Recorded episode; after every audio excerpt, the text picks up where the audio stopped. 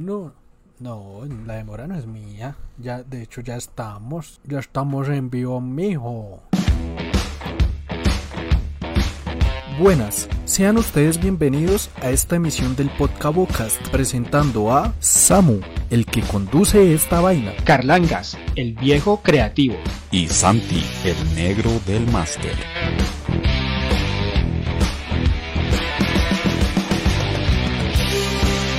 Todos juntos hacen parte del Podcabocast Un podcast sin tapabocas. Información Opinión. y entretenimiento. en tiempos de pandemia. Bienvenidos. No los Buenas tardes, señores. ¿Cómo andamos? ¿Cómo estamos? ¿Todo bien? Señores, buenas noches.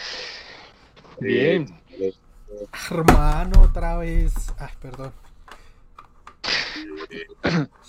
¿Qué No, pasó, Caliche, No lo escucho, ya. Ya, ya, ya, ya, ya, ya, ya Huevón. oigo, ya los oigo. ¿Qué ¿Ya? pasó, perro? Bueno, quedaron- entonces ahora, ahora sí, otra vez. Buenas noches, señores. Bienvenidos. Uy, se dio como ta. Se dio la transmisión el ta. Se me cayó hasta el celo y todo, perro. Es que, hermano, el fallos técnicos toca decirle al Caliche, ya ve. ¿Cómo van las Ya, cosas, pues, amigos? Se quedaron, se quedaron em, ¿cómo se dice? Congelados. Pero, no pero, pero allá en ese internet de Tigo es que tiene usted, mi perro. Y ese internet ¿No que lo buenísimo. cambiado? No, no me he cambiado. Ese internet, la monda. ¿Qué más, amigos? ¿Cómo andamios? ¿Todo bien? Muy bien. Todo ¿Y usted bien, todo bien. Aquí como es recién peluqueado, cada día soy más calvo, Se tuzó, mi pero perro. tengo una barba muy chimba. Sí, eso, Al sí, natural. eso no se niega. Al natural. Al natural, mi perro. Bueno, muy Al bien, muy bien. natural, vea. Queda bien, mi perro.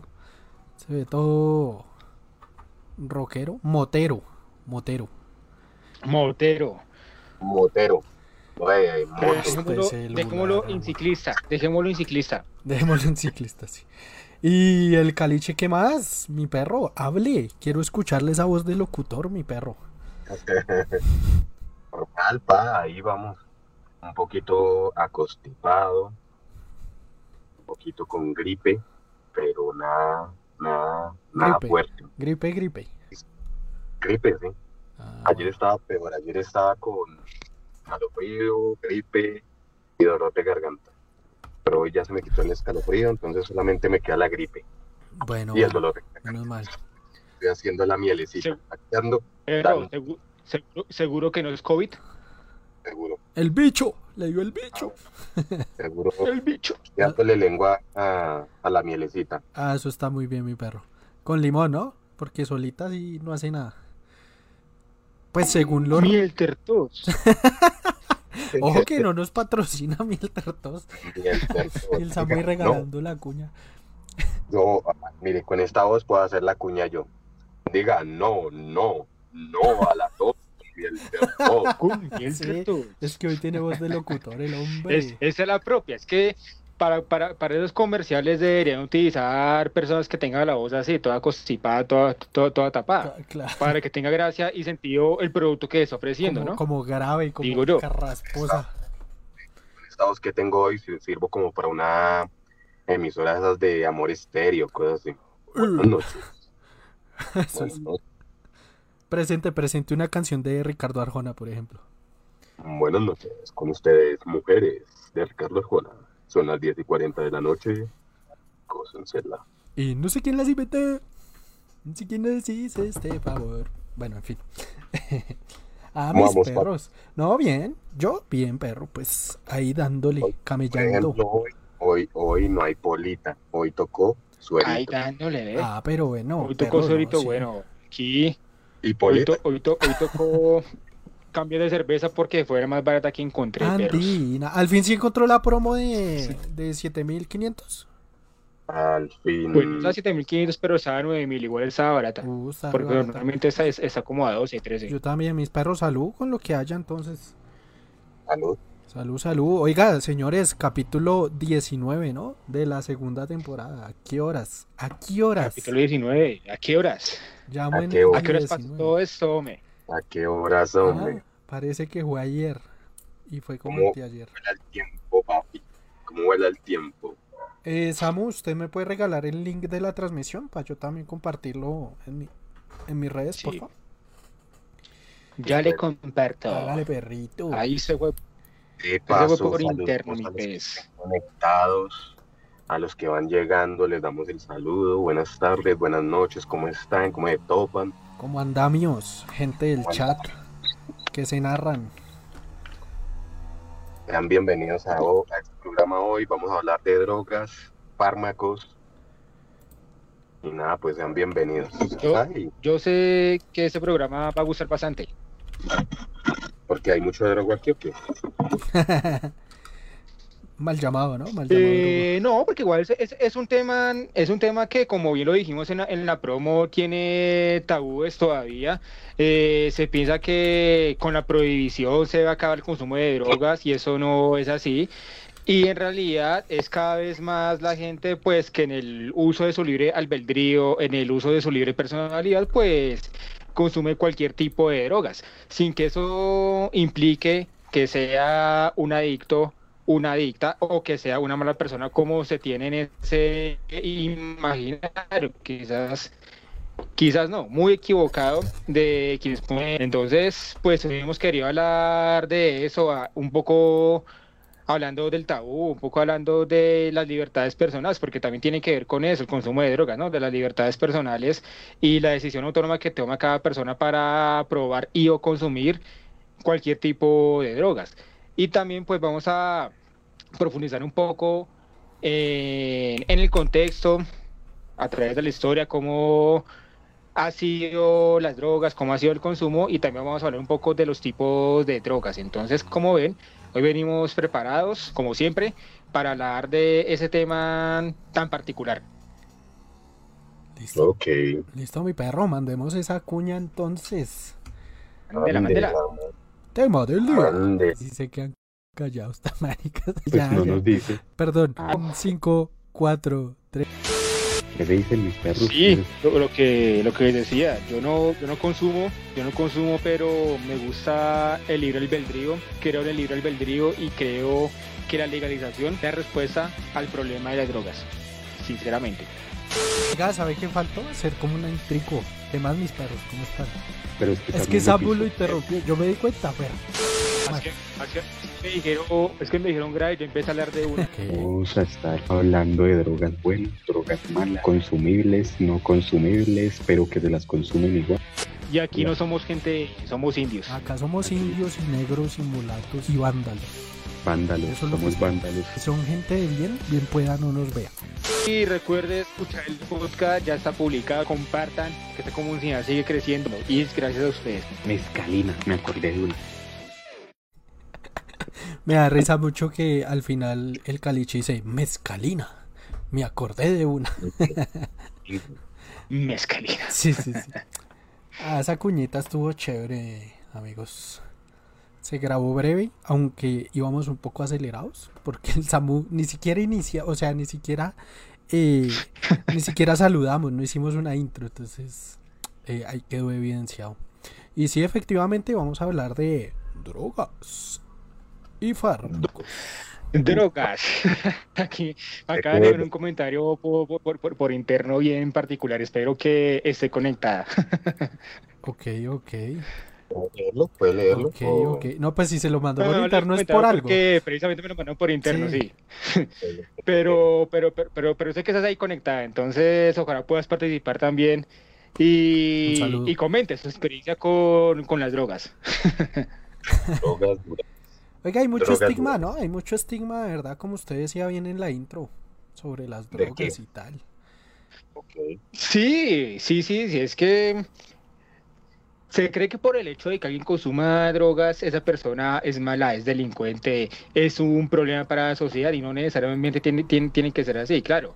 No vamos a desconocer que sí hay personas que se, se les sale el control de- del consumo de las manos, se vuelven adictos, empiezan a tener problemas personales, empiezan a tener problemas de, de convivencia, de conducta, pero esa no es la tendencia.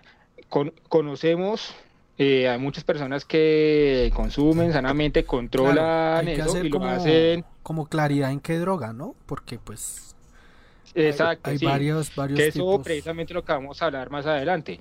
En los tipos de drogas, cuáles son más perjudiciales, cuáles se pueden controlar, cuáles definitivamente no se deben probar. Vamos a precisar un poco sobre eso. Exacto. Sí, pero pues digamos que hablamos en específico de la marihuana, que la estigmatizan mucho. Por ejemplo. Sí, quizás, es la, quizás es la más estigmatizada. Sí, Es sí, la que más se estigmatiza, es la que más creen que porque la gente fuma marihuana inmediatamente es una persona de mal, eh, que no tiene educación, es un hippie, uñero, una persona que no tiene escrúpulos. Pero hay gente hasta de corbata, de cuello blanco que consume marihuana Es real. la marihuana o el cannabis es medicinal también, si nos ponemos en otro contexto. Exactamente. Entonces, bueno, pues mientras nuestros queridos participantes, nuestros queridos espectadores van entrando a la transmisión, van comentando, ¿qué tal si empezamos hablando precisamente de las drogas a lo largo de los años, a lo largo de la historia? Eh, cómo se ha hecho el consumo durante todos esos años y por qué se ha generado ese prejuicio y tabú frente al consumo de drogas. Santi. De guanteles. No, el que tenía un poco de la historia era Caliche, ¿no? Ah, bueno, Sí, sí, caliche sí. entonces. Pues, si entramos en materia, podemos decir que desde tiempos remotos, desde inclusive desde antes de Cristo, eh, se consumía drogas o alucinógenos, ¿no? ok. Una de las primeras de los inicios de la droga, por decirlo así, o sustancias psicoactivas que consumían nuestros antepasados era el alcohol, Ok. alcohol o bebidas fermentadas El fermento. para, para entrar en estado de holgorio, para así estar en otro ambiente más óptimo. Eh, eh, la conocida, o la, si algunos la han, cono- la han escuchado, el aguamiel, aguamiel fermentada. Eso es muy, es un término muy medieval, ¿no? De incluso Ajá. diría que antes, puede ser. Porque, digamos, hay un juego que se llama Skyrim, muy bueno, recomendadísimo. Ese juego también hay aguamiel. Es un juego de mundo abierto, RPG y tal. Y está el aguamiel. Me, me remitió a eso, como a esa época medieval. Y, y Si bueno, entramos en contexto, podemos decir que también los vikingos, ellos tomaban también mucha aguamiel. sí, eh, claro. en Grecia tomaban aguamiel, que era una de las bebidas fermentadas. Después empezaron a fermentar la uva, que fue donde salió el vino. El vinito, el El vinacho. Y pues sí.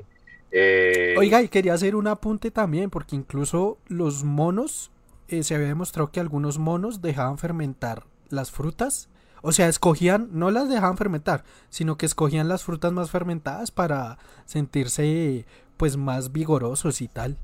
Entonces es muy interesante como el alcohol y, y el ser humano y bueno, el- están una de, las de las sensaciones que el ser humano más busca es generar placer, paz.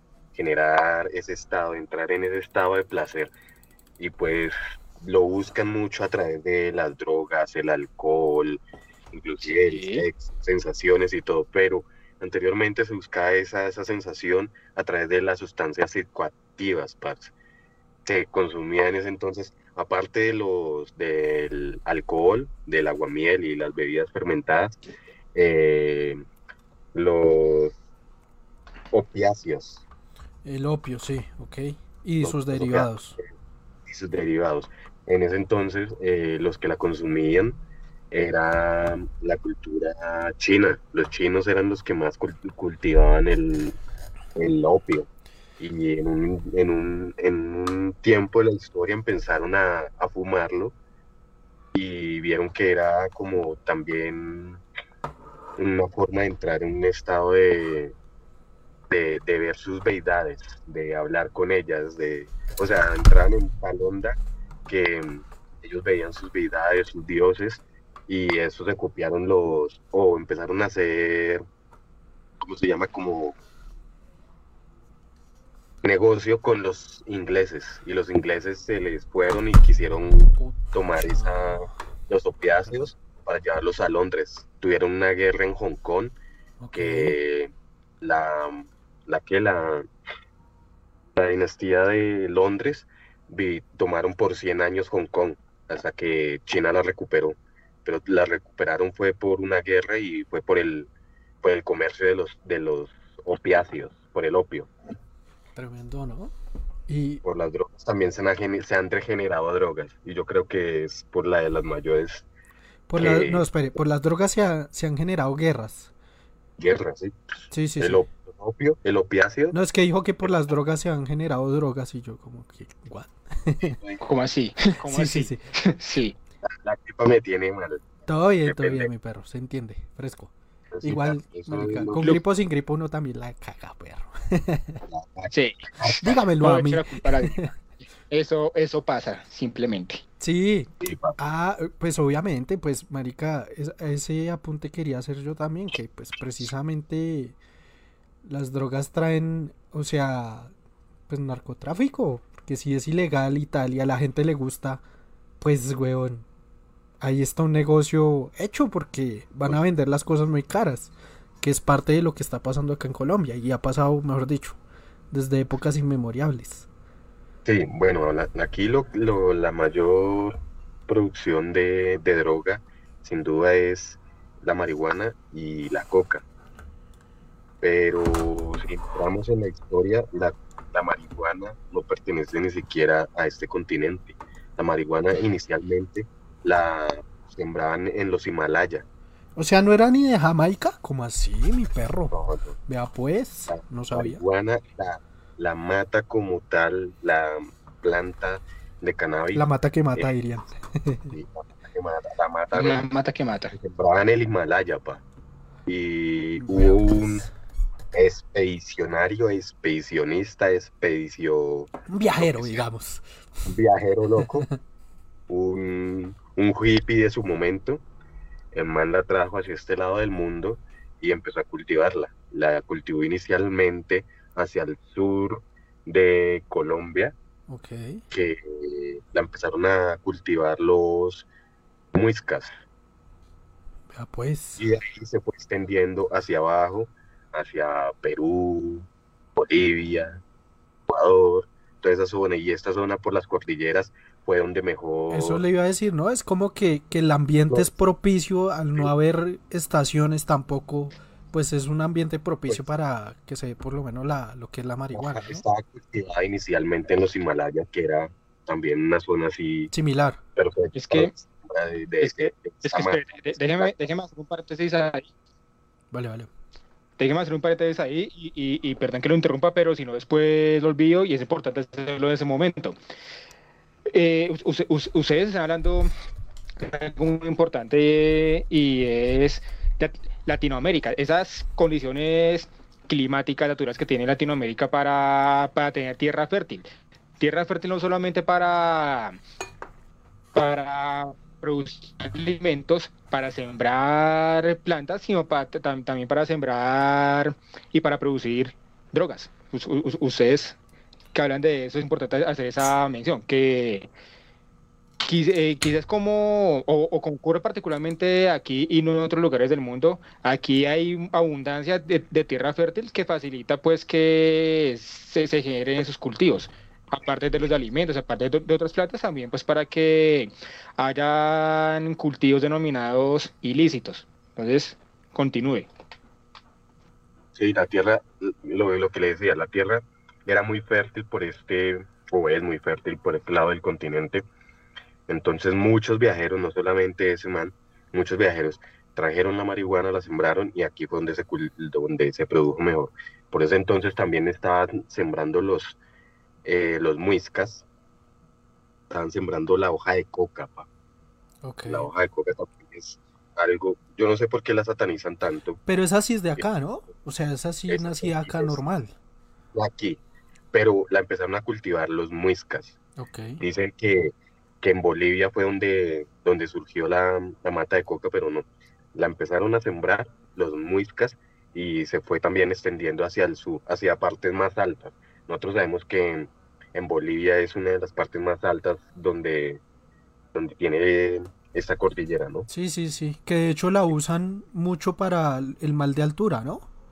Sí, El, ¿cómo no es que se llama? Eso tiene Sí. un nombre. Acá lo llama, el soroche se llama acá en Bogotá. Muchas veces lo llaman soroche. no solamente eh, para el mar de altura, se la tratan medicinalmente para muchas cosas, inclusive es tradicional ver a, en Perú, perdón, en. Perú y en Bolivia a gente mascando coca, para ahí, Sí, es como tradicional, ¿no? Y es legal, de hecho. y es legal, y se puede con- eh, masticar Es sin, que- sin ningún problema. Lo que pasa es que la satanizan mucho porque creen, eh, sabemos que la volvieron fue una droga ilícita. Eso le iba a decir, porque hablando de la, hablando de, pues. de la hoja de la planta como tal, pues normal, porque es natural.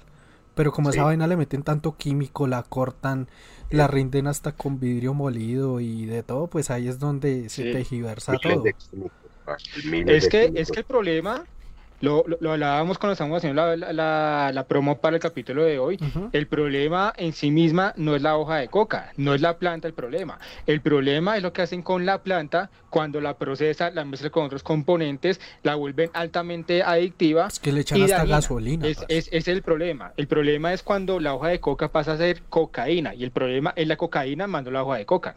Exacto. Inclusive en algunos medicamentos legales, eh, este proceso de la coca tenía, algunos medicamentos tenían este aditivo de, de cocaína, como su compuesto tenía, Se dice que en, en la historia antes Coca-Cola tenía coca, que por eso se llamaba Coca-Cola. Se llamaba Que después le cambiaron sí. la fórmula, otra cosa. tenía coca y tenía una nuez que se daba, en, en la India, que era la, la cola, como por eso se llama Coca-Cola. Pero antes de que fuera Coca-Cola, un francés inventó un vino que no recuerdo cómo se llamaba, y de ese vino fue que el man se basó para sacar la Coca-Cola. Le supo como que rico y dijo, ¿Jägermeister "Uh, o qué? chimba". No, no. Eh, no recuerdo el vino. Bueno, Era bueno. un vino y el man era un francés y el Jägermeister es alemán.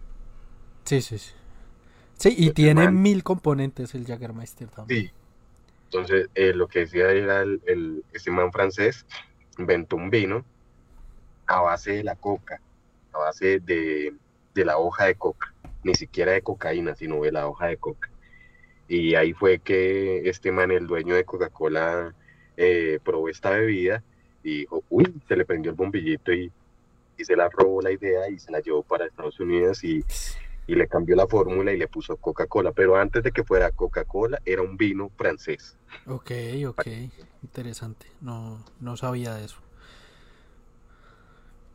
Para que lo sepan. Ahí. Y así, drogas, pasé muchas drogas. Bueno, pero entonces, para ir cerrando, entonces eso sería más o menos como históricamente el contexto del tema droga, ¿no? Que en sí, pues quiero decir, es que eso le iba a decir, cada droga es un mundo. Cada droga tiene su origen, sus cosas, entonces, Y lo que les decía, eh, cada quien busca el placer de distinta manera y consumiendo la droga que más le guste, ¿no? Pues, pues que analice una cosa, ¿qué estamos haciendo nosotros en este momento? Ahí vamos. Entonces, eso, es, es- es- es- esto, eso es cerveza, eso es hecho, claro, conservada, pero también tiene alcohol. Y hay otras bebidas alcohólicas mucho, mucho más fuertes, mucho más adictivas y que generan mucho más placer que la cerveza. Pero respecto a esto, no hay ningún problema, esto es legal.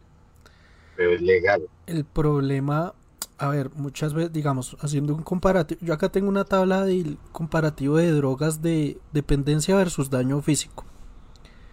Digamos que increíblemente lo que es la cannabis tiene mucho menos dependencia y mucho menos daño físico que el alcohol. Casi en un, no sé, en un 5 puntos o así, porque está de 1 a 3. De 0 a 3 lo miden. Y el alcohol está llegando casi al 2 y el, el cannabis está en el 1 de daño físico y de dependencia es como uno y medio.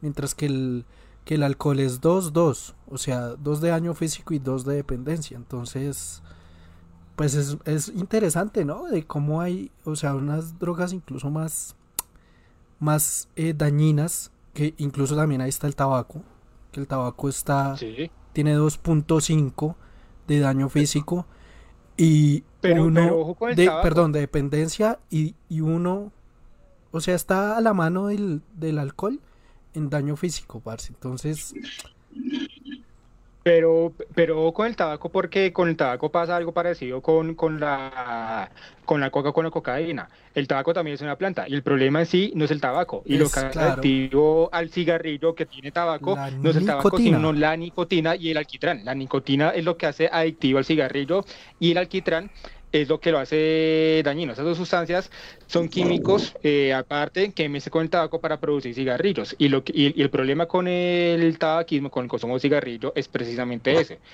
Eh, la nicotina y el alquitrán, más no por sí mismo el tabaco. es que en sí me, me estoy poniendo a mirar y tiene un componente de dependencia, o sea, de, adicción, más alto que, que una droga dura, que es la metadona, por ejemplo. Que es una especie de dolofina, que es un derivado del opioide. eh, lo venden para tratar el dolor, o sea, es una cosa súper dura, es una especie de anestesia. Y Pues, está, es, crea la misma dependencia, o sea, crea más dependencia que la metadona. Entonces, pero es, la- es por esos químicos que le echan, lo que decía el Samu. el algún día me, me comí un un cigarrillo lo recuerdas? Pues, sí, sí, sí. una, un- una- un reto me comí un cigarrillo pa, y qué mierda pa. en serio el cigarrillo trae tanto químico pa, pero masticado así Marica, colilla, que- y fue de las peores sensaciones que, que he experimentado. Para esa noche casi me llego a la casa, pa, estaba así, pum. Yo me acuerdo derechito. que usted y mi hermano, o sea, como que hacíamos retos pendejos, la verdad. Y entre esos estaba ese, ¿no? Re- retos estúpidos. Sí, marica. Y claro, y los dos re malos, parce. Y que yo, y después aconsejan, ¿no? que eh, ¿Va a dejar de fumar? ¿Quiere dejar de fumar? Pues listo, tráguese un cigarrillo. Esa es la campaña del mastiques. caliche, sí. Mastique esa vaina y verá. Mastica, Esa mierda. Esa. Y verá eso, cómo es. A vomitar a- por lado y lado, pa. Estaba mal. Lo que, mal. lo que pasa también con el tabaco es que es una cosa también que se ata a la psicología, ¿no? Por el acto que uno hace de como de chupar. Que es como Sí. devolverse al, a, a cuando uno es niño y está chupando teta, ¿no? Hay varias teorías de eso, ¿no?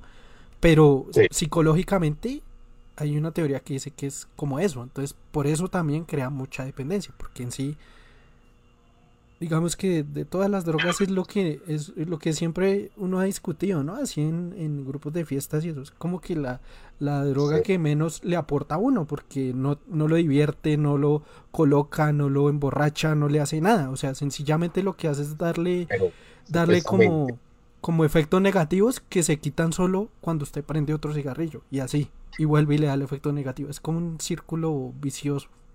Eh, nunca mejor dicho. pero, pero supuestamente dicen que un cigarrillito para el frío. La verdad, Y no quita el frío. usted lo puede decir. Sí, no. Exacto. Igual yo ya, uf, hace resto que no. Sí, mejor. Sí, no, parce. La verdad, cuando me empezó a dar tentación de, de retomar eso, yo lo que hice fue mm, eh, comprar mate. Que pues también emula un poco lo que es eh, chupar, ¿sí?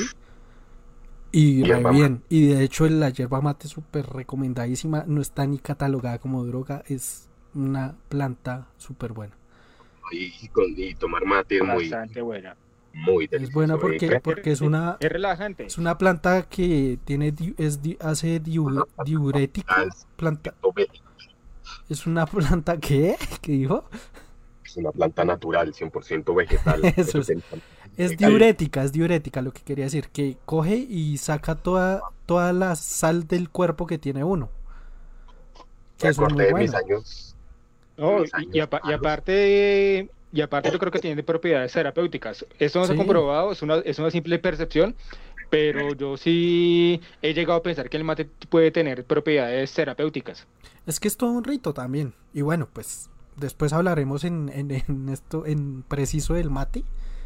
Pues para no desviarnos, ¿no? Recordé, recordé esa canción, se llama Déjame fumar, de Asilo 38, Mm, se la han escuchado. Sí, sí, sí, sí. esa es la de mamá, déjame fumar. Yo, Oigan, señores, tenemos, tenemos saludos. Oiga, Tenemos sí. saludos. Vamos saludando. Voy a, voy a saludar a Oscar Junca. Uy, primera vez que veo a Oscar por acá. Oscar, hombre, bienvenido. Dice, buena, profe. ¿Quién sea el profe? ¿Quién de los tres será el profe? No soy buena profe, salud desde Cibate. Pues Saludos de nada, Cibate. amigo. Uy, un vecino, un vecino de, de municipio. Vecino sería. desde Cibate, bien. Eh, volvió George, George Luis Staikovic. Oiga, sí. Buenas, buenas muchachos. ¿Qué hay para fumar? El caliche, el caliche con mierda de caballo ahí. ¿Qué hace con mierda de caballo ahí? Pero... Oiga, Ah, me acordé que tengo que historia, contarles historia, esa historia, esa historia. Hay que contarla. No, esto no es mierda de caballo, es, es que estoy hueliendo, hue- hueliendo eucalipto, parce. Ah, ok, ok. Bueno, muy bien. Para Esto le... parece Sí, parece pura mierda de caballo esa Mierda que se fuma. No es, es eucalipto. Eucariptis. Oiga, muy bien. Oiga, chévere que nos saluden, gente nueva. Y que volvió don Jorge Luis. Muy bien. Oiga, sí, siguiendo acá, de, de pronto no sé si podemos ir. Bueno, yo podría ir describiéndoles un poco lo, lo- lo de la tabla de las drogas que tengo. Valo, valo. Digamos que la más inofensiva es una que se llama CAT, con K-H-A-T. No sé si la distinguen, porque no es, pues no es muy de, muy de acá. Dice, eh, ¿Cat? No, no. CAT. Primera vez que la escucho. Dice, casi 8 de cada 10 hombres somalíes son adictos al CAT, una planta con un poderoso efecto narcótico que al ser mezclada, mascada, perdón, genera un estado de euforia leve seguido de un largo periodo de estupor. Un grado de dependencia 1 y daño físico menos que 1, o sea, como medio. Y es como la, la catalogan como la droga más suave que hay hasta el momento. Después vendría lo que vendría siendo lo que es el popper, que ese sí creo que varias gente lo conoce, no tengo la definición como tal, pero sé que es es- un tarrito, Era, eso, esa vuelta es como una maricada para, para limpiar los computadores, no estoy mal, una maricada que se Qué para. Sí, algo Como tenía relación. Ay, no. Un amigo la probó. Me dijo ¿Y qué tal? un viaje como, como de segundos, minutos. Sí, eso dicen, sí, sí, sí. Y yo caía otra vez así como, y es un tarrito así, una Su amigo, mariquita su amigo. pequeña. Sí, claro, claro. Oiga, sí, y tiene dependencia 1 y daño físico 1, entonces digamos que ya es más dañina y pues crea cierto grado de dependencia. El tema es ese, que como que pega un elevón y luego otra vez usted está normal. Entonces, usted puede también psicológicamente meterse en ese círculo, porque dice, me eleva, me baja, me eleva, me baja, y ahí puede volverse un poco adicto. Eh, sigue el éxtasis, que son estas pepitas de, de los after, de las fiestas. Esa es de las drogas menos adictivas, ¿no? Eh, digamos que si voy de menos a más, eh, como que eh, dependencia versus daño físico, ¿no? Entonces el éxtasis también tiene dependencia 1 y daño físico 1. Entonces también digamos que es un poco más dañina, mucho más que el CAT, que el CAT es una planta, como, como ya les había dicho. Eh, LSD, el LSD es- tiene un poco más de daño físico y más dependencia también.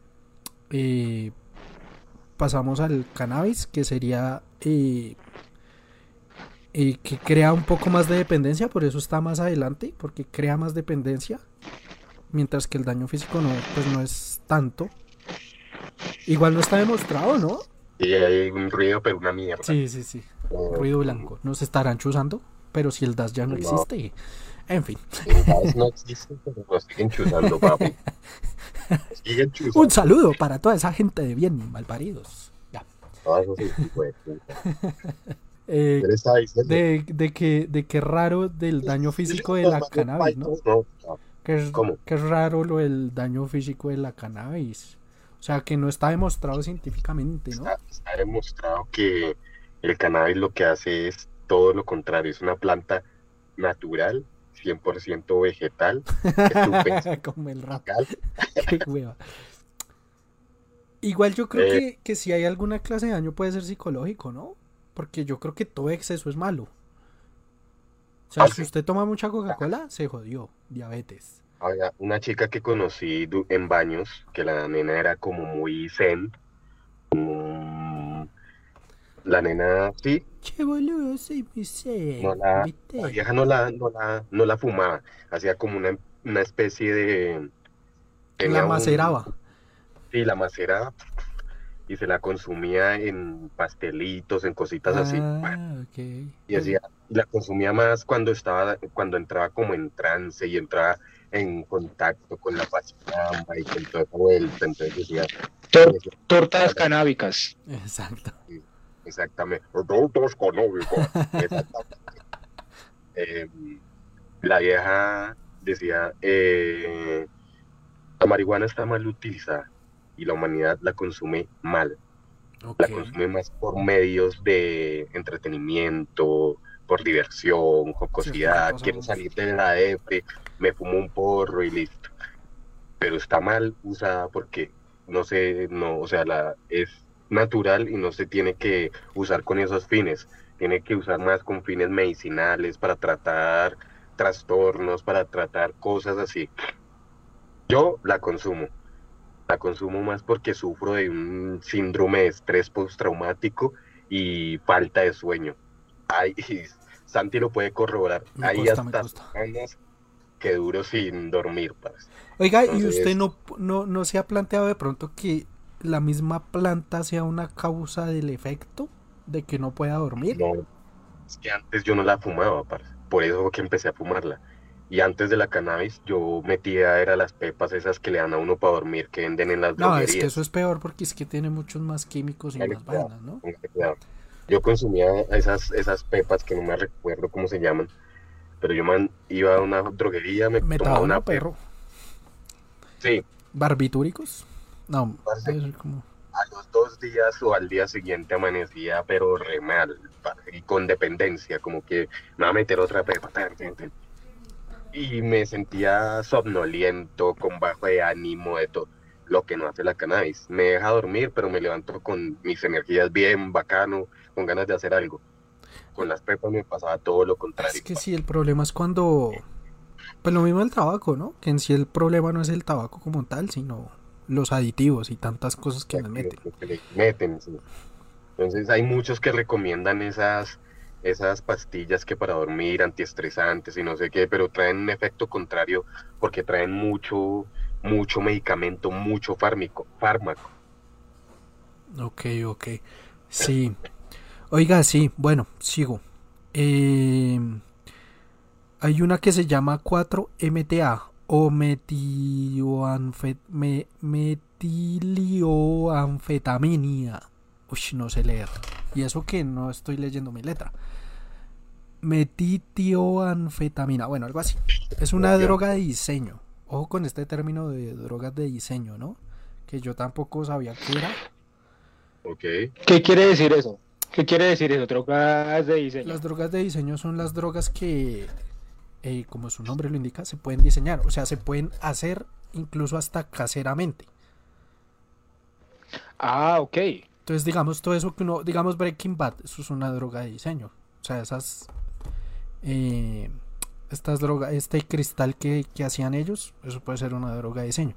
Las pepas estas que se echan en los after, eh, también.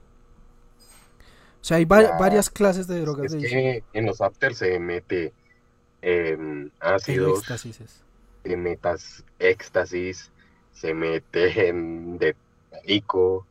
Son como las drogas que más van afines con ese, con ese mundo de los after. Exacto. Sí, porque digamos que son, son drogas que lo activan a usted, que le, como que le aportan Eh, un, bueno, aportan como- entre comillas un, un, como otra perspectiva, le cambian la vista. Las Eh, llamadas drogas lo- sintéticas. Exacto, o lo superactivan, como hace la cocaína, por ejemplo. Sí, sí, sí. Entonces digamos que eh, así a grandes rasgos y ojo que acá en, en estos, es- o sea, aquí ya cerrando como las drogas más suaves de daño físico y dependencia versus dependencia, eh, cerrarían los esteroides anabólicos. Que los esteroides los hay legales, los hay ilegales, que pues para todos los fisiculturistas o los que les gusta esa vuelta, también, eso también tiene varias contraindicaciones porque sobre todo lo que hace eso es elevar los niveles de testosterona, ¿no? Y eso lo que hace es como que bajar otras cosas. Entonces, entre otras cosas, esa cosa, la que está pensando, sí. Eso. Sube unas, baja otras. Da calvicie y le empieza a crecer pelo en otras partes del cuerpo. O sea que, El Samu, el Samu se eh, peina. el sapo Esa mujer bien meter eso, hermano. ese. se da vuelta, hermano.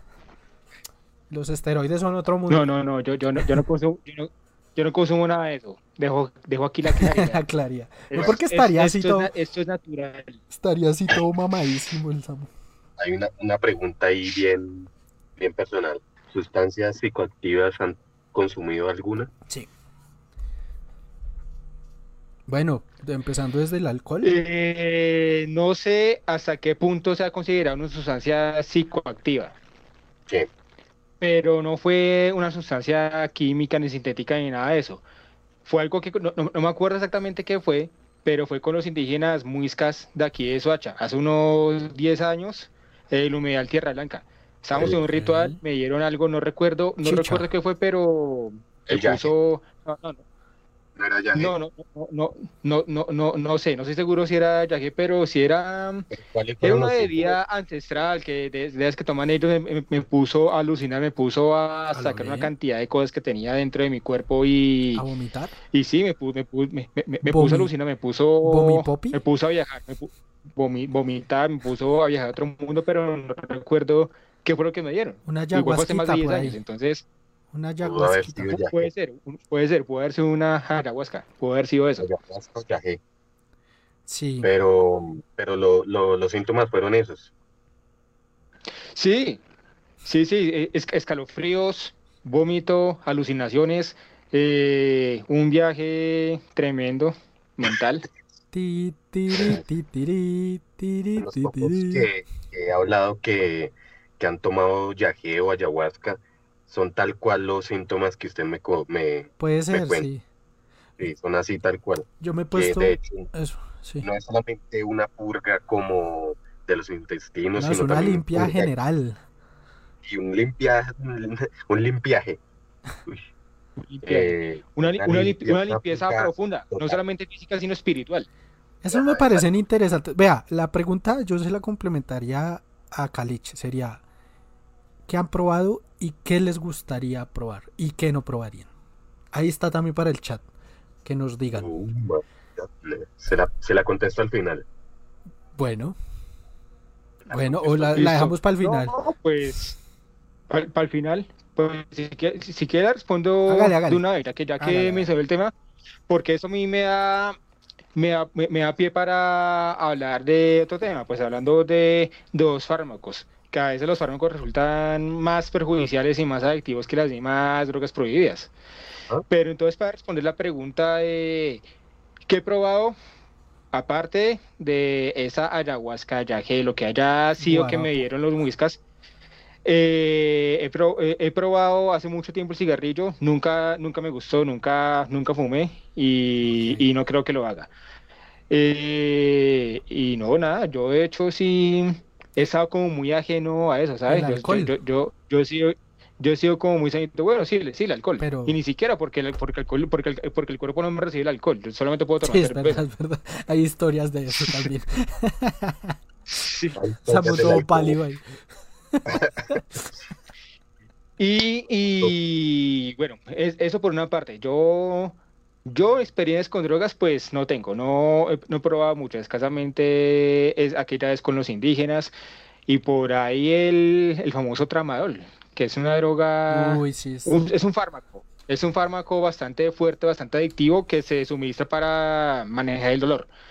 Y a mí me lo dieron cuando me partí el codo, para manejar ese dolor de huesos cuando el codo estaba soldando, que es bastante intenso ese dolor. Y casi me vuelvo adicto al tramadol, déjeme decirle. Sí, es que pasa, hay varias, Casi me a ese, a ese fármaco. es varia- hay varios tipos de droga de, de ese tipo que son eh, medicadas, están reguladas y generan una, una, una adicción pues mucho más alta. Por ejemplo, yo ahí cerrando con esteroides anabólicos, digamos que esas son las drogas más suaves que hay en esta tabla. Hay otra que ya están, o sea, están divididos en colores. Entonces están las amarillas son las más suaves, naranjas como intermedias, que es donde está el alcohol y el tabaco, y las rojas, que bueno, pues si quieren ya, pues ahí vamos desarrollando qué he probado, ¿no? Era la, la pregunta del tabaco, eh, marihuana, La, la hice, esa la hice. Tabaco. Bueno. pero es que me toca así, aquí para entre nos, ¿no? Por eso. aquí nadie, nadie lo ve, nadie lo No, pero sí de hecho, acá, pues estoy en la casa, me pueden escuchar, pero... ni siquiera queda grabado esto. No, sí, tranquilo que esto no, no va a tener repercusión, nadie lo va a ver. No, pues grabado sí va a quedar. Esas 500 personas que Pero ven la eso- eso retransmisión, es- es- depende de quién lo vea después. eso sí. No, no tiene nada, parce. Igual son experiencias, parce. O sea, y lo importante Sí, es no quedarse en eso, porque, digamos, ¿Cómo le puede poner la sustancia? Con esa sustancia blanquecina, mal. Mal. Sí. Oye, Y oiga, entre oiga, otras- ahí, ahí George, la que lo puso. George, George no responde la pregunta. A ver, George no, no responde la pregunta. Dice lo siguiente. oiga. Yo sí me he chupado todo lo que me han pasado por el frente. Algunos malos viajes y otros super viajes. Lo que más me gustó fue el 2CB o Tusi que llaman. Fuerte. Ah, eso es como un polvo rojo, ¿no? Es como un polvo rosado. Como Como- rosado eso. Como rojo. Como, el, como la coca rosada. Sí, sí, sí. Ese también, ese sí lo probé. Lo probé en baños de agua santa, en un after. Y pues, ahí, no sé, no debo decir.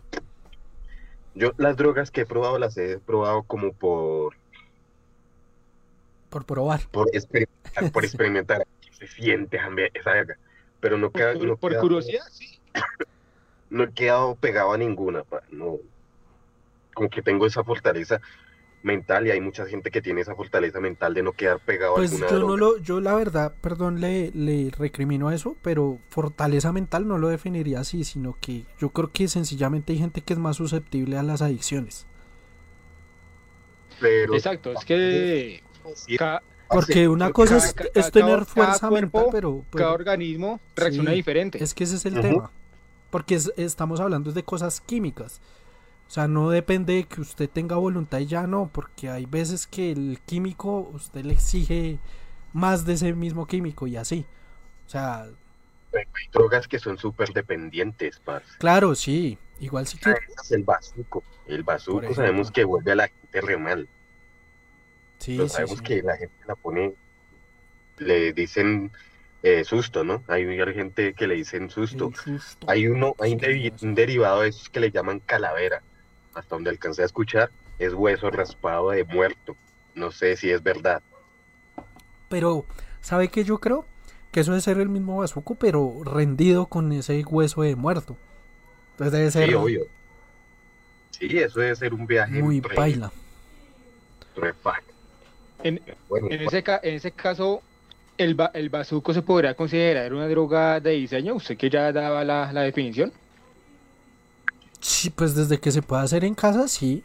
No sé qué. pero eso, parce, de hecho esa es la droga que más consume la gente de la calle, como los mal llamados indigentes. Sí, claro. De hecho, acá está en el. Eso es. Bueno, Hasta, hasta ladrillo molido, parce, lo fuman con la colilla de cigarrillo. Entonces, y y bueno, eso debe ser un viaje. el tema es por qué es tan adictiva, ¿no? Porque yo, yo la asocio mucho con la heroína, ¿no? Tiene que ver. Pues te- tendrá que ver más o menos con los efectos, ¿no? La heroína es algo más, algo más procesado, pa. Y también en un, en un, en un tiempo en la historia fue, fue como medicada. para tratar dolores, ansiedad, y esa la utilizaban en, en Londres y Estados Unidos. Cuando estos manes que empezaron a llamar los junkies, que empezaron fue a cocinarla y a meterla en las, en las jeringas para inyectársela vía intravenosa, fue cuando empezaron a, a surgir este, como este, mm, em, ¿cómo se llama?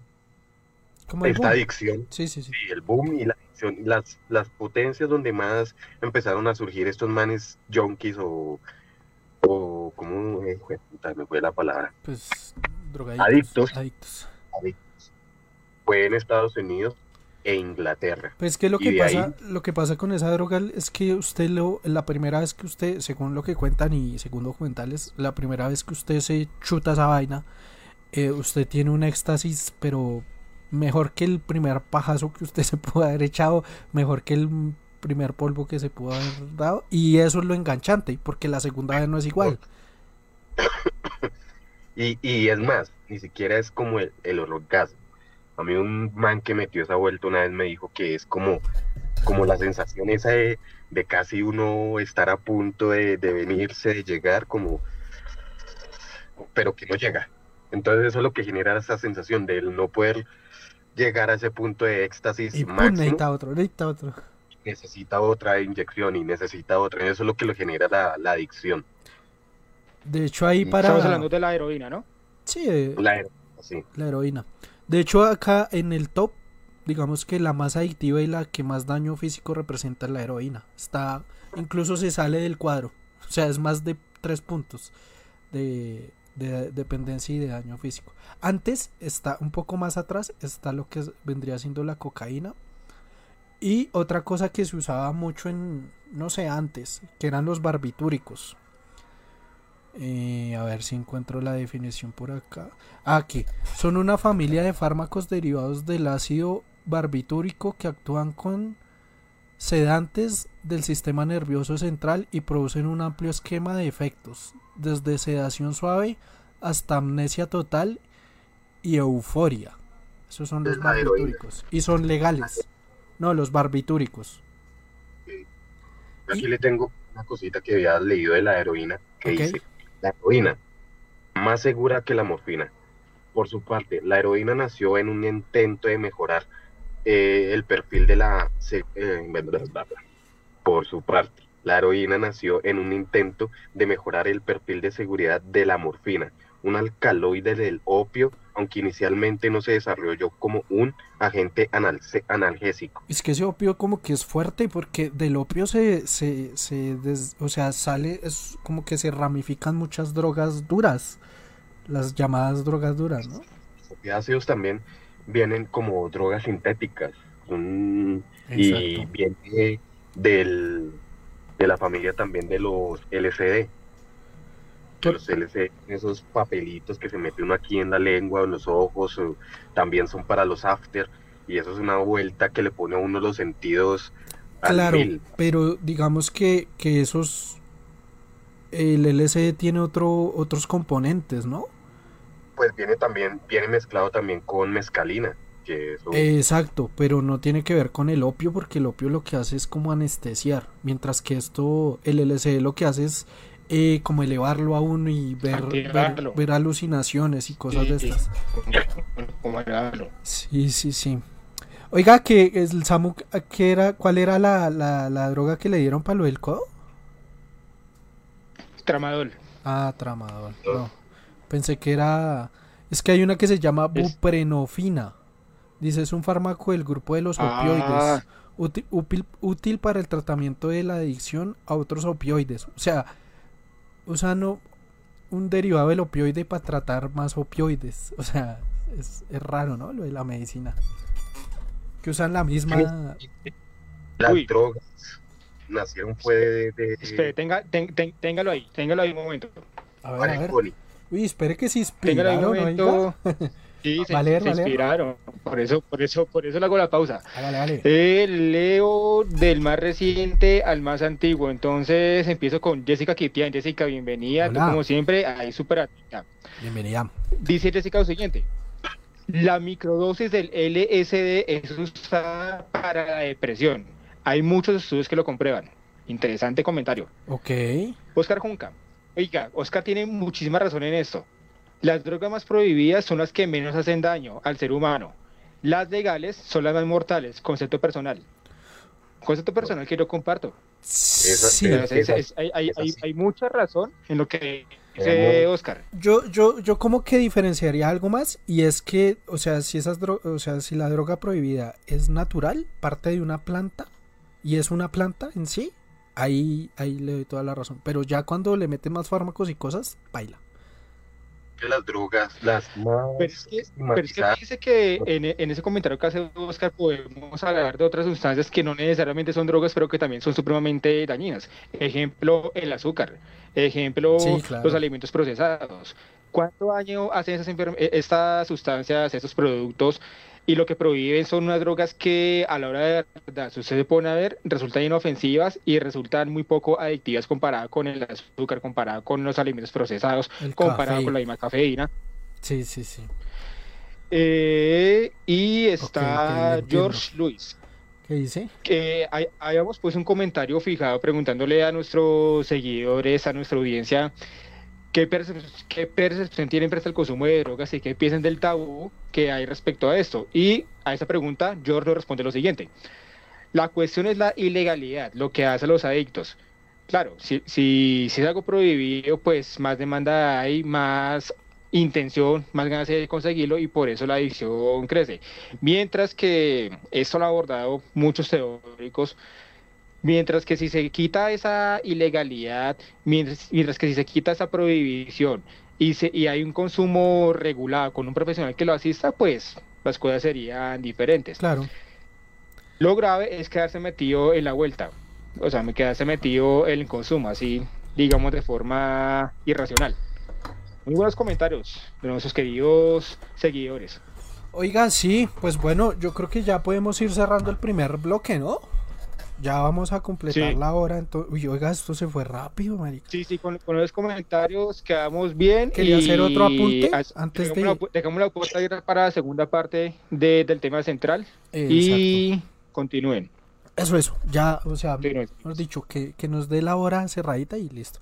Quería para cerrar decir que, digamos que el alcohol es una de, una de las drogas, e- esto es para reflexionar, ¿no? Que el alcohol es una de las drogas que más daño a otros se le hace y más daño al usuario. O sea, de hecho acá tengo otra tabla que demuestra eso. Mientras que, por ejemplo, los hongos, lo único que le hacen es daño al usuario y es mínimo. Eso sí dicen que los hongos saben a mierda, a tierra, bueno, en fin. Pero es para reflexionar, ¿no? Como lo que decían por acá en el chat, eh, Oscar, de cómo una droga legal hace mucho más daño que otra que es totalmente ilegal, ¿no? Y nada, eso era. No sé qué más. No, ya tenemos la hora.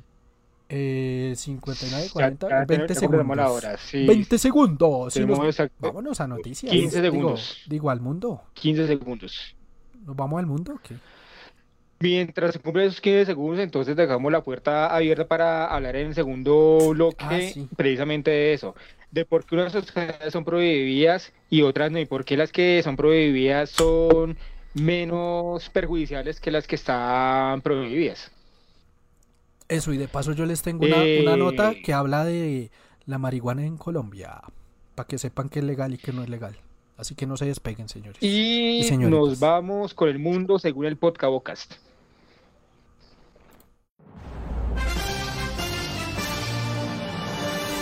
El mundo según el podcast.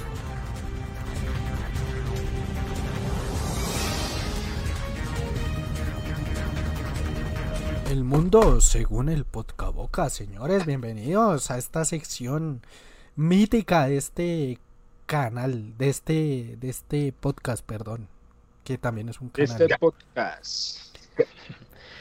Bueno, el mundo según el podcast ha, ha avanzado el, el paro en Colombia, ¿no? Este Oye, paro ya- no tiene, Vamos 3-0, no 3 tiene cara. Tres- que- tre- Más. tre- 4-0 por ahí yo le pondría. ya se cayó la reforma. Bueno, la cero carita. no, cero no, porque bueno. Bueno, sí. Sí, sí, sí. ha costado, ha costado, weón.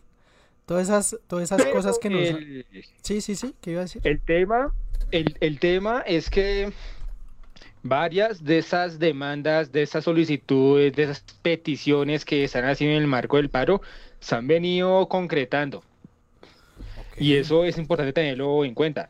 Primero la reforma tributaria, luego la renuncia del ministro de Hacienda, luego la reforma a la salud, luego la Copa América. Y hoy hubo una nueva renuncia. Fíjese, ya cinco hechos enmarcados en el paro nacional y en las demandas que están ahí incluidas por parte de los manifestantes. Esto es un mensaje y tiene, tiene cara de que esto no va a terminar pronto. No, no, esto, esto se va a largue, se va...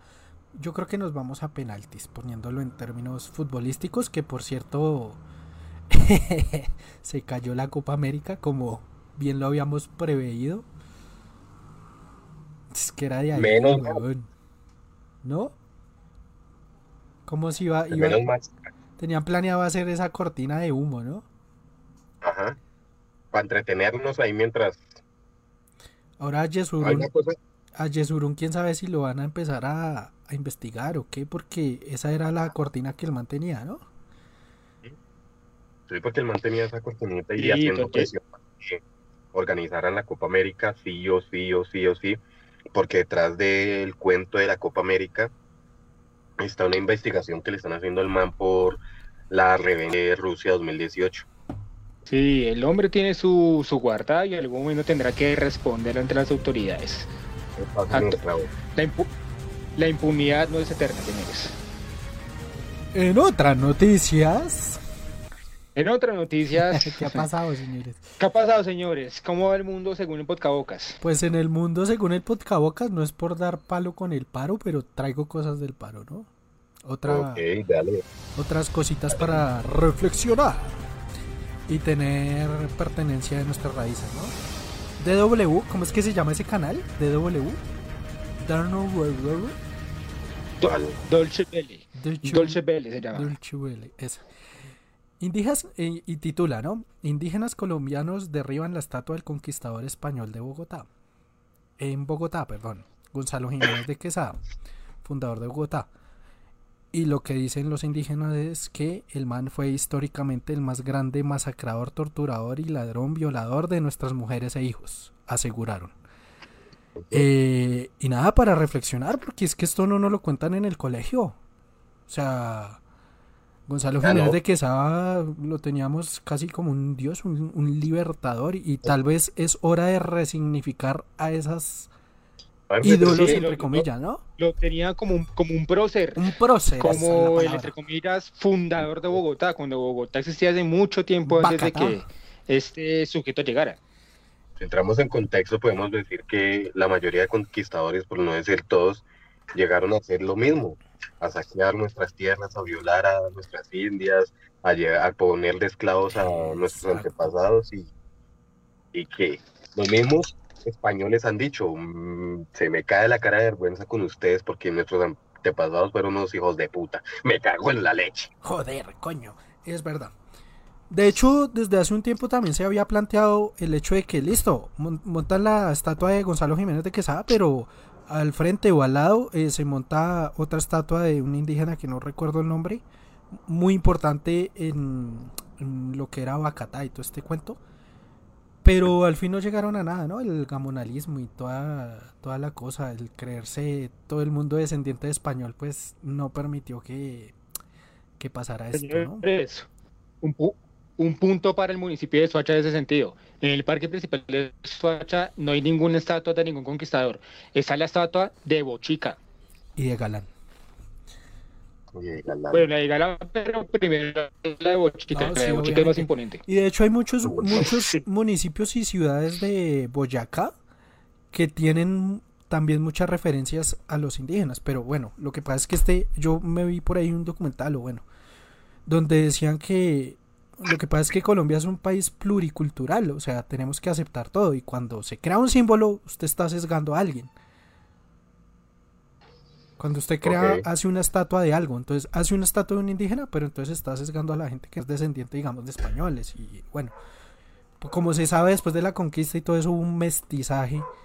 Entonces, eh, lo que planteaban era, venga, hay que hacer un monumento, pero a la pluriculturalidad. Que eso es a lo que se debería apuntar. O resignificar estas estatuas. Vaya, métalas en un museo, digo yo, ¿no? Es mi opinión personal, ¿no? Métalas en un museo. También pasó con Sebastián de Belalcázar, ¿no? Que también los indígenas la tumbaron. Sí. Eh, dice, esto lo dice el país. Con Eh, eso me hace pensar que hay países de, de este lado del continente que están eh, pidiendo, repatriando todas las cosas que se llevaron los conquistadores en su época. Claro, Sellaron tesoros, sellaron eh, figuras, sellaron muchas cosas y digamos, países como Colombia, Ecuador, Perú, Bolivia están pidiendo de nuevo esas cosas porque son, son patrimonio, de- de- son de acá. y de hecho tenemos como un capítulo por ahí, ¿no? Para- Sí, exacto, de la pertenencia, ¿no? Estamos sí, sí, sí. eh, pensando en eso. Oiga, sí, y bueno, ah, bueno, para completar esta, esta nota del mundo, según el Bocas, quiero decirles que van al menos nueve eh, estatuas tumbadas. Entonces se las voy a decir rápidamente. Simón Bolívar en Huachucal. Nariño. Julio Arboleda en Popayán. Misael Pastrana Borrero en Neiva. Esa sí que ni la vuelvo a poner. Gilberto Alzate Abeldaño en Manizales. Eh, Diego, Diego de Ospina, que es el fundador de Neiva. Antonio Nariño en Pasto. Francisco Fernández, el fundador de Ocaña. Simón Bolívar en Cumbay. Ahí está, señores. Yo creo que esto es un símbolo también de... ¿Cómo? Santander también la ha tumbado Sí, por estos días. Sí, ahí está, ahí está. Yo la dije. Ah, no, Eh, sí. ¿Sabe cuáles son las únicas estatuas que han tumbado? Las de nuestros ancestros. La estatua de Bochica permanece No, intacta pues en el que parque de no. Soacha. Es que La sí. estatua, del, la estatua del Zipa permanece intacta en Facatativá. Eso sí genera. Si usted va a cualquier otro municipio respeto. de Colombia, esas estatuas, esos homenajes a nuestros ancestros permanecen intactos. ¿Por qué? Porque ellos sí merecen ser homenajeados. Exacto. Lo que pasa es que, bueno, listo. Están ahí, uno no se da cuenta, ¿no? Porque, listo, la, la estatua de Gonzalo Jiménez de Quesada estaba ahí, pero uno como que. Pues no le ponía cuidado, Sí, ¿no? Uno, uno Como era- que es un mueble más. a eso. Pero Sí. ahora, o sea, realmente toman significado es cuando las tumba y eso es lo interesante que está pasando acá en el paro nacional. Que Es como que venga, queremos reformar muchas cosas desde atrás que estaban mal, nos las contaron mal y hay que cambiar la mentalidad, en resumen.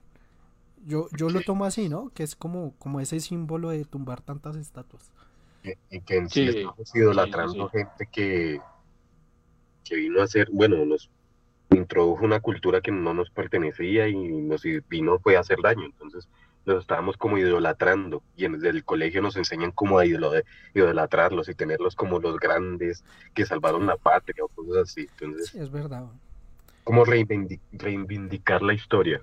Exacto, señores. Eso les traía qué más hay en el mundo, según el podcast. No sé, el señor Samu, Bueno, yo vengo, yo vengo con recomendados. A ver, Porque este, este inconformismo social, este estallido, esta efervescencia que vive Colombia, no solamente de Colombia, y tampoco es de, es de ahora. Eh, son situaciones, digamos, cíclicas que han vivido durante, durante varios años y más en la historia reciente los países de Latinoamérica. Y pues que en este contexto de Colombia hay una mención especial por las circunstancias de lo que sucede en Colombia. Pero entonces eh, quería recomendar esta noche un par de, películas que retratan eso. Es el inconformismo social, eh, la movilización ciudadana y esas coyunturas que históricamente han vivido los países de Latinoamérica, aparte de, Colombia y en ese momento particularmente de Colombia. Entonces, hay una película que se llama No, es del año 2012, dirigida por Pablo Larraín. Gael García, ¿no? Y cuenta, sí, Sí. protagonizada por Gael García, y cuenta el proceso que vivió Chile cuando mediante un plebiscito le dijeron no a la dictadura de Augusto Pinochet, una película impecable, excelente, que muestra muy bien lo que vivía Chile a finales de los ochentas y cómo fue el proceso, cómo fue la acción colectiva para que los chilenos le dieran punto final a la dictadura de Augusto Pinochet, totalmente recomendada.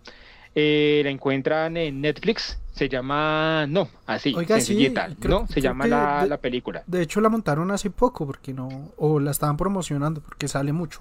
Está está buena. Pues Yo por lo menos la en Netflix, porque la, la película es de 2012, pero sí, Sí, sí, Netflix sí. está hace muy poco. Yo la vi pues hasta que estuve en Netflix. No, no, no, no, no, sabía que existía esa película hasta que me la vi en Netflix. Tengo que... Ah, yo la vi, yo la vi cuando estaba en el Sena. Allá la vi, allá no la mostraron. Muy buena, muy buena. Tengo que repetírmela. Tengo que ver, no la he visto, la verdad. ¿Qué más hay, señor Kalich? No la he visto. A ver, yo les traigo, hace ocho días estábamos hablando y les decía que todo lo que ustedes compartan en la red, suban en la red, publiquen y que así lo borren, siempre va a quedar ahí. ¿Sí? Pues hay un tipo, estaba buscando el artículo, pero se me perdió. El man es norteamericano. El man quiere sacar un programa llamado Red Scan, si no estoy mal, o Red. eh, bueno, hasta donde alcancé a leer, se llama Red Scan. El man lo que pretende con esto es eh, ingresar al, al mundo virtual, a, a la red, al internet y borrar cualquier tipo de documento o cosa que uno haya publicado, todo, borrar todo el historial que uno tenga. El man está hasta ahora desarrollando esa vaina y piensa para el 2023 ya lanzarla y ponerla a prueba a ver si funciona. Borrar todo rastro que uno haya querido haber borrado. Toda Oiga, cosa que uno- pero ro- borrarla, borrarla definitivamente porque sabemos que, que quedan ahí, así como las bor- quedan en la en Sí, cualquier momento la pueden sacar a, lucir, a relucir otra vez. Entonces este man quiere borrarlas definitivamente. Para que, para que el internet no tenga control sobre nosotros en, en dado caso de que digan que la inteligencia artificial nos domine. Oiga, interesantísimo. En otras noticias, oiga, Más adelante se- viene el dato, cómo se llama, porque es que no lo encontró. Tenía el artículo, pero se me perdió. en otras noticias se viene la segunda temporada de Matarife, ¿no? Por ahí está el, el número de WhatsApp que pueden eh, anotarlo. Después se los doy por interno, no sé. Eh, y eh, lo cifraron y lo que hicieron fue crear un software, me hizo acordar, donde, listo, usted agrega el número de celular y cuando menos piense, cuando estrenen la segunda parte, ahí la van a, la, le va a llegar la notificación. Pero crearon un software para que no puedan rastrear los números que están asociados a, a los que agregaron ese número, ¿sí? Para, para poder ver la serie. Sí, El man la está produciendo desde Australia, si no estoy mal. Entonces nada, toca estar muy pendientes para ese estreno. Se ve que viene... sí, porque la, porque, porque la primera parte dejó como una expectativa, ¿no? Sí, Tengo que cosas por- por repetírmela. contar en la primera parte. Tengo que repetírmelo porque cuando me la vi, me la vi mientras camellaba, no le puse el cuidado, la atención que necesitaba, entonces tengo que repetírmela. Pero sí, se viene. ¿Qué más hay, señores? Oh, mm. Bueno, ustedes, un nombre, identifican a Paulina Vega. Claro, mi Sí. mundo. ¿Sí? ¿Saben quién es? Una mujer, pero Sí. de pe a pa, Eh, una la- mujer de pe a pa. Bueno, pero esta señorita, señorita. ¿Qué pasó con las... Eh, respecto al tema que tenemos hoy, eh, la nena se introdujo en el en el mercado del cannabis medicinal. Ok. Y no solamente cannabis medicinal, sino se sabe que a partir del cannabis, de la mata de marihuana, se pueden sacar hasta fibras para hacer ropa y se pueden hacer muchas cosas. El cáñamo. eh, sí, hasta el, el caña, bueno, el caña, sí, el cáñamo. Se pueden hacer hasta vasijas, como cosas cocidas, así. Entonces, esta nena eh, se introdujo en, en, este, en este mundo y no solamente eso, sino que ya empezó a cotizar en la bolsa de valores de Nueva York. Una Entonces, la crack. nena va con toda. Sí, sí, va con toda porque eso también da como un pie a que esta sustancia no debe ser estigmatizada, sino más bien legalizada, porque no solamente se consume con medios de entretención, sino también como productos medicinales, productos de manufactura y textiles. Entonces, la nena la supo hacer y más porque el papá de la nena es como médico y fue la que empezó a guiarla por ese mundo, por ese camino. Ah, un saludo a Paulina Vega. No está en famosos.com. Quería que me saludara. Pero no está, no está. Eh, Oiga, muy bien, muy bien. Qué buen dato. Ush, una mujer, En la bolsa de Nueva York. una mujer de peapa. Eso, eso. ¿Qué más tienen? ¿Qué más tienen? Yo tengo, yo tengo, o Samu tiene. ¿Quién tiene? ¿Qué tiene? ¿Qué tengo yo? Yo tengo. Eh, yo, Hágale, hágale. yo, yo tengo una, yo tengo una. Lanzate, lanzate. Eh, esto es especialmente para quienes amamos la bicicleta. Por cierto, ahorita estoy en bicicleta porque la tengo en mantenimiento, pero me encanta la bicicleta, ustedes lo saben. Eh, entreno regularmente y resulta que la bicicleta desde el inicio de la pandemia hasta ahora se ha convertido en el medio de transporte eh, más efectivo para prevenir el contagio de COVID-19. Bueno, por obvias razones, ¿no?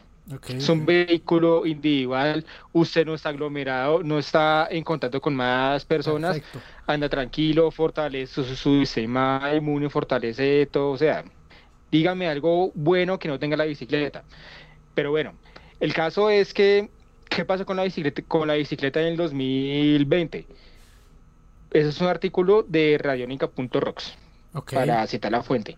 buena emisora. Cuando, cuando el confinamiento empezó hacia finales del mes de marzo, todo se detuvo y aún así el sistema integrado de transporte público de algunas ciudades del país, de Colombia, operó de forma reducida con una normatividad específica y con la misma sensación de incertidumbre que vivía la población ante la facilidad del contagio. Fue ahí cuando la bicicleta cobró relevancia y entró a circular intensamente en las calles de las ciudades. Fíjense ustedes ¿Qué cantidad de bisusuarios y ciclistas han aparecido en el último año y medio más o menos productos de la COVID-19? La gente está dejando de usar el transporte público, los vehículos motorizados, para movilizarse en bicicleta. Aparte que es que el, transporte público es re caro. O sea, Entre otros cosas, sí. beneficios, ¿no? Y es muy malo. Y que aparte que es caro, es un foco tremendo de, contagio, de porque la gente viaja amontonada una encima de otra y por más que tenga tapabocas, pues igual, es muy susceptible de que dentro de un bus de Transmilenio particularmente se generen contagios porque la gente está aglomerada y amontonada, pero bueno, con eso no, no hay problema. Igual hay mucha gente que ha optado por la bicicleta. Eh, ¿Y por qué se ha convertido en uno de los medios de transporte más eficientes para prevenir el contagio? Por su naturaleza individual e higiénica. Eh, porque es un vehículo que cumple con la medida de distanciamiento social, lo que se traduce en la reducción del riesgo de contagio. Y bajo esa lógica, que eh, fue rápidamente entendida por los bisusuarios y por los gobiernos locales, Bogotá, bueno, claro que Bogotá ha venido mejorando, digamos que terminaron el carril de 68, pero bueno, en su momento, año 2020, Bogotá fue una de las primeras ciudades del mundo que brindó opciones para que los ciudadanos se movieran en ella, o sea, en la bicicleta, para generar mejores condiciones. Eh, ustedes habrán visto que en varias avenidas principales de la ciudad habilitaron bicicarriles para que los, Sí. los bisusuarios andaran tranquilos, sin estar en contacto con los carros y pudieran tener un espacio para ellos. Pero parece que viene en retroceso porque, reitero, las ciclorrutas siguen inseguras, los bicicarriles en vez de aumentarlos lo están quitando. Hay deterioro en las vías también. Hay, que Hay decirlo. deterioro y las condiciones de seguridad también son precarias en esos bicicarriles.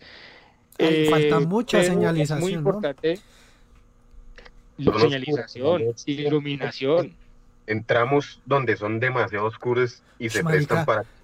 Una cosa. Bo- Bogotá re oscura, ¿no? ¿No les parece?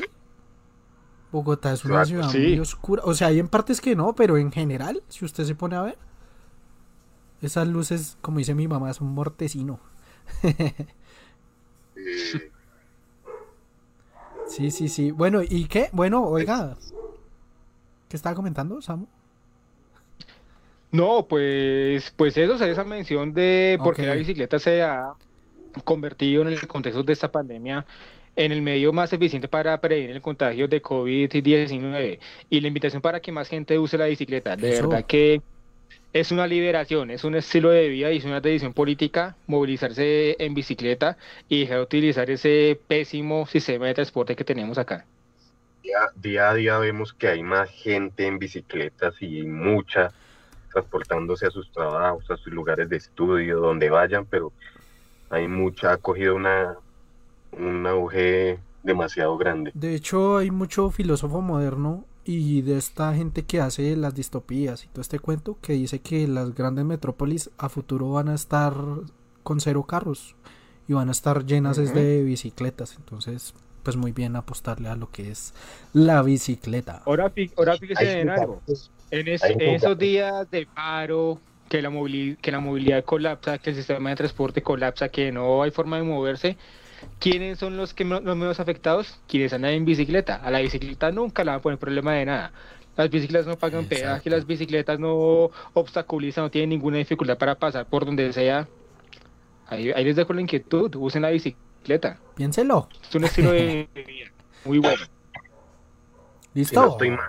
Ah, bueno. Hay lugares del mundo donde han, han hecho carriles para generar energía y esa energía transportarle a los hogares, o, sea, bicicarriles.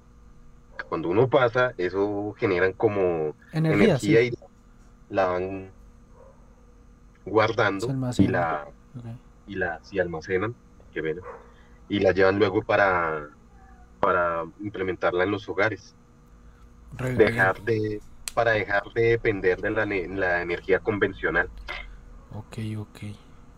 Un saludo para Hidroituango. ¿Qué más hay? eh, De mi parte, nada más. Yo tengo, yo tengo otra cosa. A propósito Bueno. de drogas, ¿la, ¿la voto yo o la voto usted? óyela, óyela. La voto, la voto. Eh, a propósito de drogas, hay una serie llamada Cómo vender drogas online, entre paréntesis, rápido. Es una serie alemana que está en Netflix, muy buena, está muy bien hecha, ¿para qué? Es como de estas eh, series juveniles de gente joven y emprendedora que quiere hacer cosas y es de un pelado que empieza a vender drogas online en Alemania. Está muy buena, se la recomiendo Ah, bueno. está en Netflix a propósito de drogas.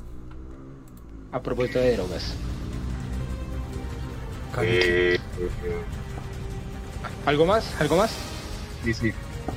Ustedes saben cuál es la Warner y el canal, ¿no? Sí, sí, sí. La mera Warner, ñero. La mera Warner. La Warner Discovery. Warner y Discovery, ¿no? Discovery, sí. Uf. Estas dos cadenas de entretenimiento, potencias, eh, se aliaron y piensan hacerle el, la competencia tanto a Amazon como a Netflix, a Disney Plus HBO. y todas, HBO, a todas esas. Sabemos que Warner tiene una gran, gran Trayectoria. ¿no? Ah, bueno, Sí. competencia. Y tiene buenos, buenos canales dentro de su Sí, de- bueno, yo no soy el especial. De hecho, tenemos un especialista en canales, pero después lo traemos. pero, pero de Warner hay varias cosas buenas, ¿no? Igual Discovery. Discovery No, tiene pues, Discovery documentales al piso. Exacto, Discovery, Discovery, Discovery, Discovery, todos los Discoverys que hayan. Entonces estos manes se unieron y piensan sacar una plataforma también para hacerle la competencia a estas dos grandes de como lo es Netflix y Amazon. Y una de las nuevas que es Disney Plus. Lo que yo me pregunto es, puta, ¿cuál va a ser la mejor y a cuántas toca pagarles? Porque día a día toca pagarle como 30 lucas a cada uno y no hay bolsillo que aguante para pagar la suscripción de cada plataforma que salga cada mes. Entonces también es como lo están obligando a uno a independizarse y a casarse con cierta plataforma. Sí. Eh, que ya la televisión No. pública está muriendo, por lo que lo noto así. Oiga, Santi se fue al baño, parece. Al Orinoco. Bueno, mientras, mientras Santi viene, ya para terminar la, la sesión y pasar al segundo bloque, voy a leer un par de comentarios porque tenemos audiencia nueva. Ya habíamos saludado a Oscar, que llegó hoy desde el vecino municipio de Cibaté, y quiero saludar muy especialmente a Rodrigo Lemus González desde México, nos saluda. Muy importante. En México nos están viendo, nos están escuchando. Y pregunta lo siguiente, Rodrigo, pues en el marco del tema central, ¿no? ¿Habrá alguna droga que devuelva experiencias nostalgias? Saludos desde México, Rodrigo Lemus González. Y George le respondió a Rodrigo, le dice lo siguiente, no es catalogado como droga, pero el yaje o ayahuasca es una bebida de origen ancestral que te puede devolver hasta tu niñez, te puede hacer sentir en el útero de nuevo yo no sentí eso, pero sí sentí que hice un viaje milenario, tremendo. Milenario por la por el mundo. ¿Qué pasó? ¿Qué pasó? No, que le, le, estaba comentando acá a, a, a, Carlangas que tenemos nueva audiencia hoy. Eh, hoy llegó a esta comunidad Rodrigo Lemus González desde México, entonces le enviamos un saludo muy especial a él y que ojalá más personas de México y de toda Latinoamérica nos sigan viendo y escuchando. Amigo Rodrigo, le recomiendo que nos siga en Spotify si quiere y se pille un capítulo, o sea, se escuche un capítulo, el de fútbol. Ahí, ahí hicimos ah, pequeños homenajes a México, entonces estaría bueno que, que se lo pillara. Ahí subí, pero a toda, oiga. Sí, sí, sí, sí vimos. No, es que ya no me aguantaba. Estamos leyendo los comentarios y mandando saluditos mientras, mientras iba al baño. Entonces, tranquilo, ya si quieres cerramos el mundo según el tengo una más, tengo una y más. pasamos al segundo bloque. Una más y, bueno, hágale. y estamos. Bueno, AC Fly realiza su primer vuelo a Guainía este 22 de mayo. Eh, programado en la ruta Bogotá y Nírida Bogotá sale de la capital al país a las, a las 9 y 10 de la mañana y estaría llegando a Inírida a las 12 y 35. O sea, recién en 2021 estamos inaugurando vuelos a la Amazonía. ¿Hasta ahora? Hasta ahora, en 2021. Ya estamos en modo Blade Runner, ya casi los autos vuelan y nosotros apenas estamos yendo a la Amazonía a descubrir esos lindos parajes. Pero, igual es importante. Es importante, y para destacar. Sí, sí, sí. Ver cómo es que. Yo no conozco ni la. Yo conozco ni Guainía, ni Baupés, ni Amazonas, ni Guaviare. Exacto, a mí yo y tampoco. Menos, y menos el puto mayo. Lo que pasa es que como siempre ha habido mucho estigma para esas regiones tan inhóspitas y tan que uno no sabe, entonces nada, pero pues yo creo que esto da un poco de confianza porque ya es una flota de aerolíneas, pues no es muy conocida, se llama AC Fly, pero ya que hay una flota dedicada a que vayan a la Amazonía, me parece el carajos. Entonces dice, en la primera fase, Fly también contará con vuelos entre Bogotá y Mitú y Bogotá-San José del, del Guaviare, perdón. En junio la empresa agregará viajes a Puerto Carreño. Entonces nada, ahí, ahí les dejo ese dato que pues ya va a ser posible ir más directo a la Amazonía. Entonces, pues. Hay que viajar, señores. Hágale, hágale, espere, le pongo el sonido de noticias de fondo mientras. Un minuto. Hágale. Identifican el juego Call of Duty. Obvio. Lo conozco, lo conozco. Sí, sí, sí. He jugado, he jugado recientemente eh, la plataforma anunció que para su juego van a traer un personaje muy recordado por muy recordado por muchos de este esto que fue años 80 90 yo creo Rambo que lo van a introducir en la Ah, plataforma pues.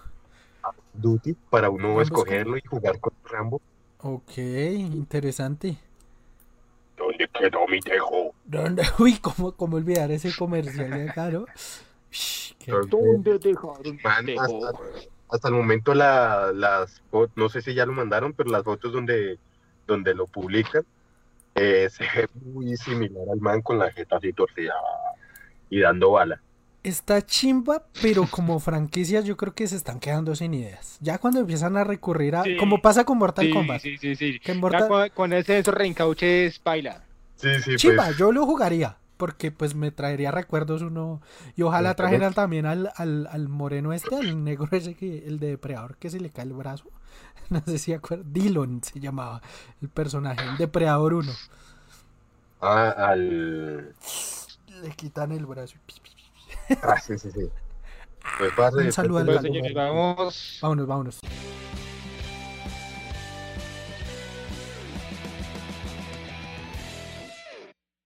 Ya salimos de, del mundo según el podcast. Eh, regresamos a nuestro tema del día, señores. Estamos hablando de drogas y fármacos, ¿no?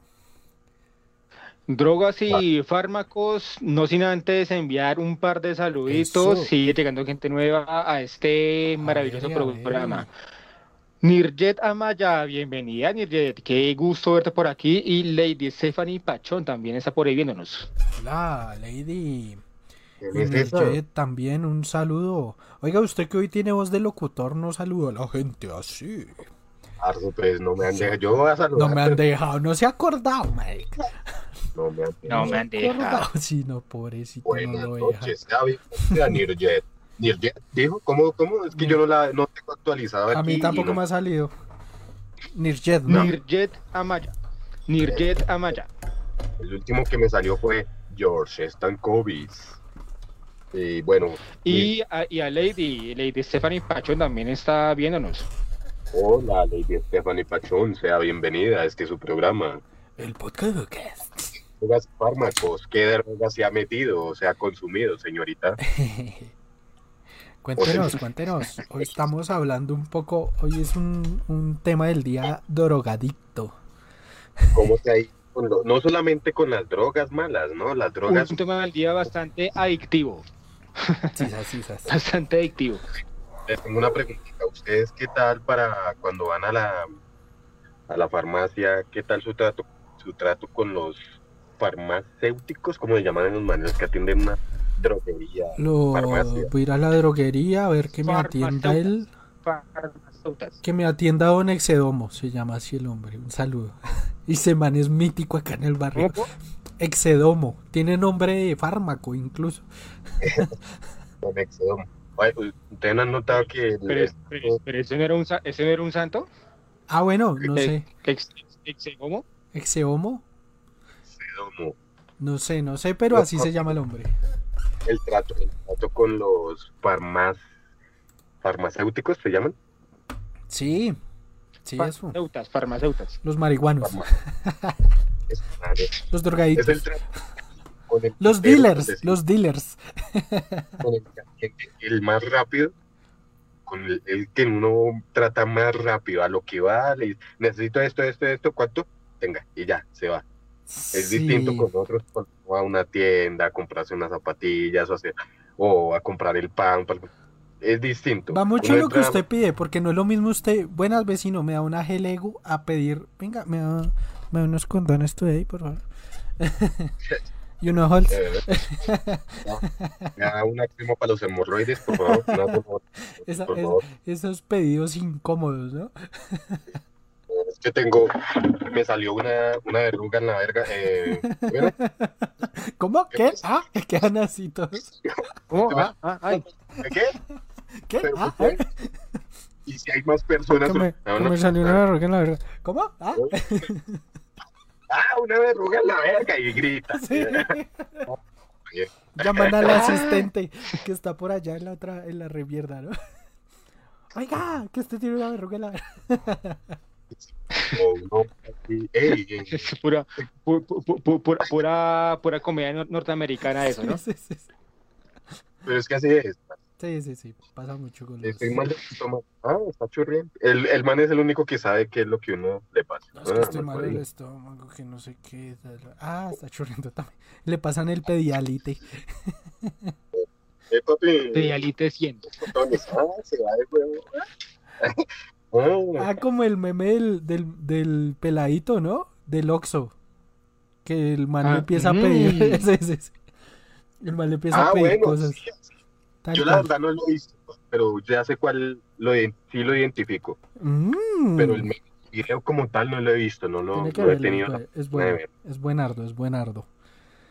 Oiga, sí, Bueno, pero, pero espere, y, y vamos a hablar de fármacos, ¿no? es verdad. Ahí nos fuimos por las ramas. Siempre otra nos vamos vez. por las ramas. Sí. Y vamos a hablar, y vamos a, y vamos a hablar de fármacos, ¿cierto? Sí, pues una parte y también recuerden que yo tengo la marihuana en Colombia. Pero bueno, hablemos de fármacos Ah, primero. bueno, pero, pero, creo, pero creo que Caliche iba a hablar algo antes de, de que nos fuéramos por- las ramas, ¿cierto? Yo, eh, ya que me dijeron que había una, au- una audiencia nueva y Rodrigo, ¿qué? Eh, bueno, de México, saludar. Rodrigo, sí, Rodrigo Lemus, Rodrigo Lemus se llama. Pronto nos sigue viendo, me puede corroborar esto, me puede decir, eh, que me hizo acordar los antepasados del imperio azteca. Ellos consumían una, un qué, un hongo que para ellos era llamado, era llamado carne, la carne de los dioses. Era un hongo, bueno, espera, era dentro del contexto bien que es que se me, lo cultivaban y lo consumían como alucinógeno, pero también como alimento. Y lo llamaban carne de los dioses.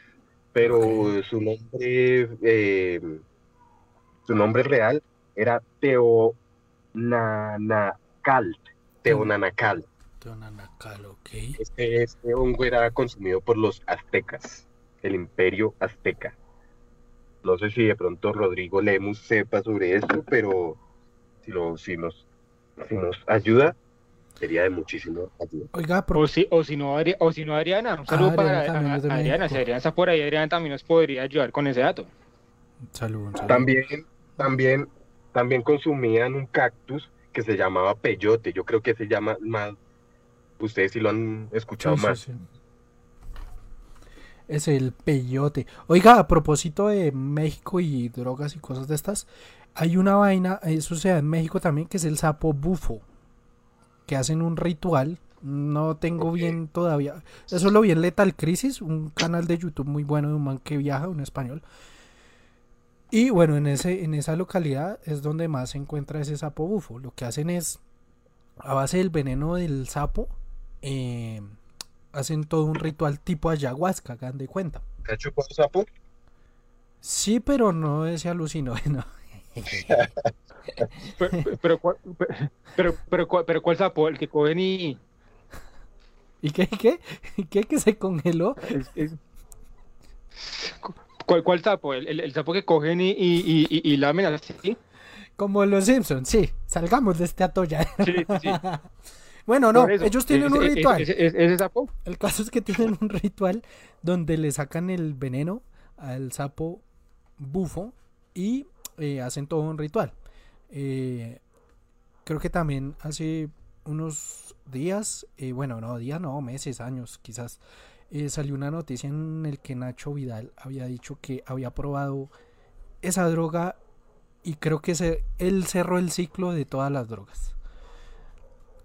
O sea, después de eso, como que le cambió la vida, parce. O sea, es muy, muy similar a lo que hace el yagé y bueno, estas, estas, estas, ¿qué? Estas drogas, entre comillas, de acá, ¿no? Pero el tema es que el man después como que pues le quedó tramando lo del sapo bufo y tal. Y le dio a un compañero gustó. fotógrafo de la mer sapos. Al man siempre le ha gustado el sapo, ¿no? Pues sí, yo creo, pues eh, su filmografía lo demuestra. Qué huevas. Y el man murió. El compañero al que le dio a probar el sapo bufo murió, parce. Y entonces al man lo estaban, lo estaban, lo demandaron y bueno, todo el cuento fue a juicio porque el ritual, bueno, pues que, había pasado, que el man según eso a los 23 segundos de haber probado esa vaina, ¡pum! quedó. Eh, entonces dice, el popular actor y productor de cine porno, Nacho Vidal, ha quedado en libertad provisional junto con otros dos detenidos por un supuesto delito de homicidio imprudente durante un ritual en junio de 2019. O sea, al final el man quedó ab- absuelto. Entonces, pues, no sé, yo creo que estas, este tipo de drogas y estas cosas, digamos, Lethal Crisis también lo probó en, en ese momento, pero el man lo hizo con todo el ritual y toda la tradición. Entonces, pues, yo, yo siento que uno no puede despegar las tradiciones y los rituales de, de este tipo de, de alucinógenos y drogas, ¿no? Porque ellos saben, digamos, los indígenas saben sus dosis y sus, y, y sus eh, y sus aditamentos y todo lo que lo que conlleva, ¿no? Y si se empieza a sentir mal, pues saben cómo tratarlos y todo. Por algo, por algo son, a estos manes los llaman los, como los duros de la tribu, ¿cómo es que los llaman? Como el cacique de la junta. Caciques. Como los caciques, pero tienen ¿Chamanes? otro nombre. Sí, los chamanes. Y por algo estudian eso, porque los manes no es de un día para otro que empiezan, venga, revolvamos esto con este y metámoslo. No, parce. Los manes tienen un estudio así como, por decirlo así, en medicina, su medicina, y empiezan a, a coger planta de esta, de esta, de esta, y saben cuáles son los aditivos que le van a meter, y no se, no se lo meten por metérselo, sino saben qué es lo que le van, le van a dar a cierta persona, o ellos se van a meter para ciertas patologías o, De hecho, o enfermedades. de hecho yo lo asocio mucho con, con la con la ayahuasca es por eso mismo, porque como parte de un ritual y también hay gente que ha muerto a causa del, de esta vaina de la ayahuasca. En un principio usted le pregunta, venga, ¿usted está preparado para, para esto? Y le empiezan a contar todo lo que va a ver, todo lo que va a hacer, que va a vomitar, que pueda que se le revele su animal, que eso me parece muy interesante. Que como que cada quien tiene un animal guardián y todo esto. Entonces, pues, Muy, muy, muy, muy importante, muy importante esa apreciación. ¿Sabe por qué? Porque nos dice nuestro querido amigo Rodrigo, Rodrigo Lemus González desde México ¿eh? que aprende más aquí en el podcast Bocas que en la escuela. Vamos. Culturízate con el podcast boca. Oiga, tenemos que grabar esa voz en off para ponerla. Sí. Cultúrate con el Y además No, no nos hace, una, escucha. nos hace una, una muy válida recomendación o sugerencia. Debería hacer un capítulo sobre las magias o brujerías. Eh, buen tema. Oiga, amigos, tema. de nuevo, tanta... Bueno. mire, aprendan del señor Rodrigo, que Eh. él sí nos propuso tema de una, ¿sí o no? De una. Eso. Qué, iba a decir. qué qué- qué- qué lindo México, qué lindo México. Viva México, lindo y querido. Oiga, Viva muy bien, México. muy bien, muy bien. Esa es la idea, esa es la idea. Culturízate con el podcast. Oiga, tenemos que grabarla, tenemos que grabar. Culturízate con el podcast boca. No suena bien, toca que la envíe a WhatsApp. ¿Más que tiene gripa? Apenas. Con esa voz de. Oiga, sí, perros. Eh, entonces, nada, eso también hace parte, digamos, de las tradiciones indígenas, que también yo creo que vamos a preparar un, un capítulo sobre eso, sobre la pertenencia. Y nada, pues eso, eso, pues yo tenía. ¿Qué más hay? ¿Qué más hay, mis perros, sobre drogas? Sobre drogas. Bueno, eh, se ha venido avanzando en el tema de las drogas. Tanto así que a finales del año 2020 la ONU, Naciones Unidas, reconoció oficialmente que el cannabis puede tener propiedades medicinales. Ya ha venido avanzando en ese sentido para instar a que se regule el uso terapéutico y medicinal del cannabis. Es un paso importantísimo que contribuye a que ese tabú vaya superándose, ¿verdad? Y que no solamente pues se mire el uso terapéutico y recreativo y medicinal, perdón, sino que también se vea la posibilidad de levantar esa prohibición, que lo que hace es traer más problemas, más dificultades, más violencia y que no va a acabar con el consumo. El consumo de drogas no se va a acabar con la prohibición, pero insistimos, es un paso muy importante que ya desde Naciones Unidas se esté reconociendo el uso terapéutico y medicinal que tiene el cannabis y se promueva el mismo. Eh, que como ustedes ya nos mencionaron en algunos ejemplos, pues puede tener un potencial muy importante económico, porque no solamente es el uso medicinal y terapéutico, sino la posibilidad de hacer productos basados en el cannabis. De hecho, aquí en Colombia Sí. ya se viene avanzando eso. El Ministerio de Justicia, para poner un ejemplo, viene avanzando con un programa particular en el uso terapéutico medicinal y también en las posibilidades que tiene el cannabis para generar oportunidades de negocio y nuevos productos. Entonces fíjese que la droga no es simplemente consumo, no es simplemente pues como esa ban- banalidad, sino que también tiene otras posibilidades y el cannabis es una es una de esas drogas que ofrece esas posibilidades. A mí me no parece... solamente el placer, no solamente el consumo. Me parece interesante eso porque...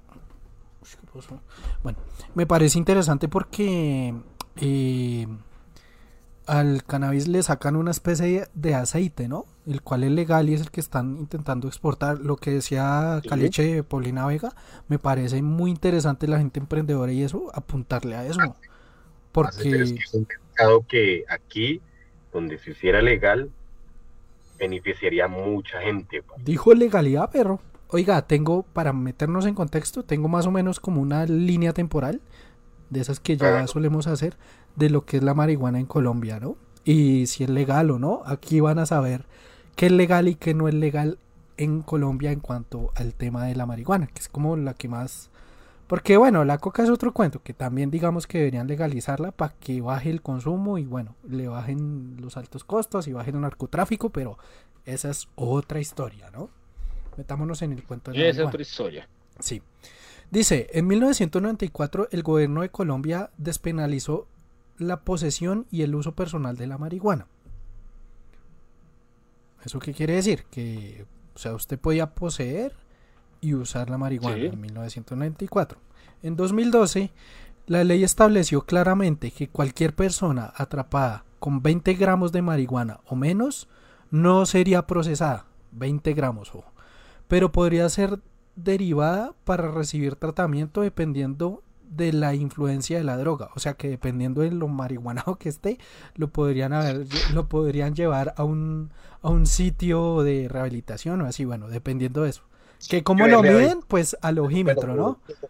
¿Y quiénes los llevaban? ¿Quiénes los llevaban? Pues la tombolicía. ¿Quién más?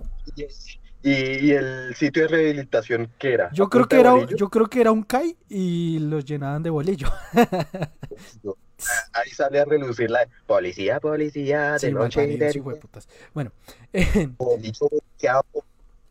Eh, que tuviera en el momento de la detención. Sin embargo, esto solo sería el caso si la marihuana se encontrara en una residencia privada. O sea, si lo encontraran en la calle se jodió. El uso público seguía siendo ilegal independientemente de la cantidad. O sea, es que ahí es donde yo digo, se contradice un poco, porque usted puede portar menos de 20 gramos, pero dentro de su casa, de vueltas como un huevón dentro de su casa con la marihuana y no lo agarran. Pausa y les cuento antes de que se me olvide. Hágale, una hágale, cosa. que esa es la idea, que aporra. Una cosa que me pareció eh, de los tombos, policías y agentes, estos. Yo andaba una noche con un amigo, el man me dijo, acompáñeme a comprarme un porro, tal, un porro, marica. Un perro, un porro es como un dedo así. Un porro. Sí, un porro. Nos paró un tombo. Pam, pam, pam. Y le encontró el porro a mi amigo. Pero el hijo de puta, revisando la maleta del man, aquí tenía una bolsa de marihuana y el hijo de puta la metió ahí. ¿Y esto qué es? Ah, se la sembró. Y el, pero esta mierda no es de nosotros. Dijo, no, pero aquí la encontré, que no sé qué. Ahí, ahí tenemos que arreglarlo. Pero esa mierda no es de nosotros. Nosotros fuimos solamente por un porro. Nos estamos... No, no, no, me va a tocar judicializarlos, que no sé qué, cómo vamos a arreglar, que no... ¿Cómo vamos a Sí, arreglar? hijo de puta. Ay, hijo de puta.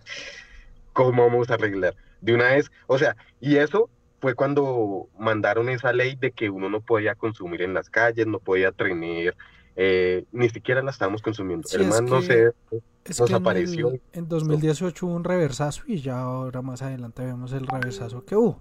Porque ya era Sí. legal, ya como que estaban cediendo porque se dieron cuenta sí. que, pues bueno, pues venga, ay, esta droga no es tan mala después de todo, o sea, y nada, que iba, No, pues, es, es que se ha, venido, se, se- ha venido avanzando. Entonces, si, si quiere continúe con esa referencia y yo le doy otro actor en ese sentido. vale, vale, entonces, ah, bueno, eso estaba diciendo, la mía, ¿cómo, cómo? ¿puedo terminar la mía? Hágale, hágale, pensé que ya había acabado mi hágale. perro. Bueno, el man este nos, nos, nos atrapó, nos requisó, nos metió la bolsa ahí, pidió que cómo arreglábamos.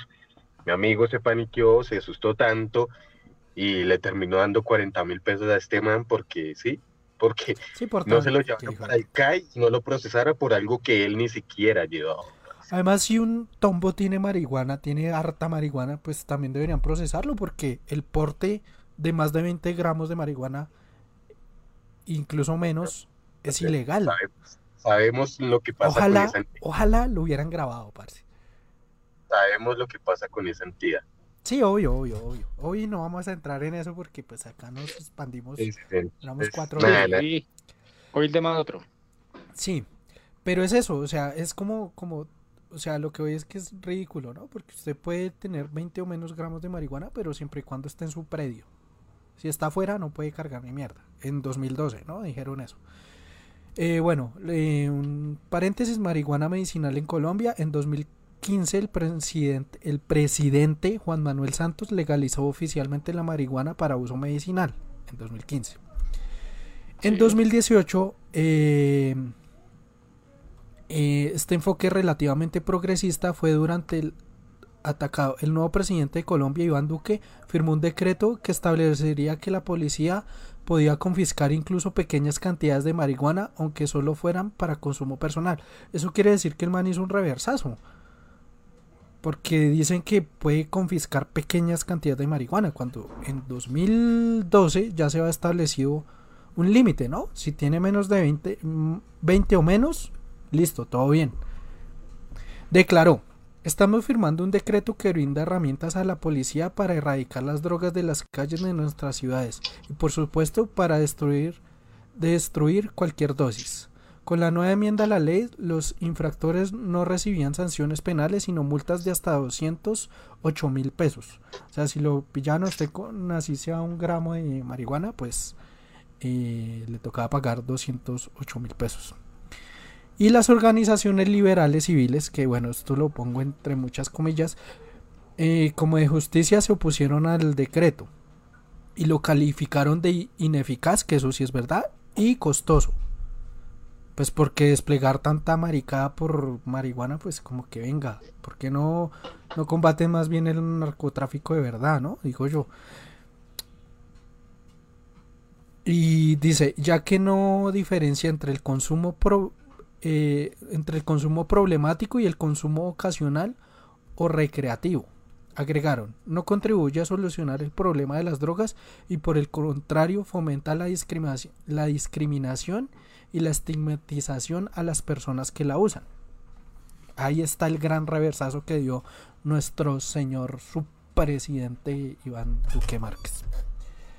Sin embargo, en eso vale la pena hacer una claridad y es que lo que todavía mm, se persigue, se prohíbe, se castiga es el consumo recreativo, porque Sí. lo que tiene que ver con el uso terapéutico, bueno, eh, con el uso medicinal y científico del cannabis, eso sí viene, viene avanzando.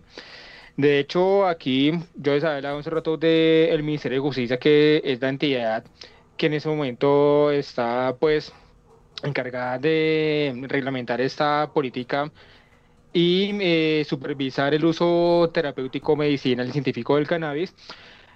Dice que de acuerdo con el decreto 613 de 2017 se reglamenta la ley 1787 de 2016, la cual regula y permite el acceso seguro e informado al uso médico y científico del cannabis y sus derivados en el territorio colombiano.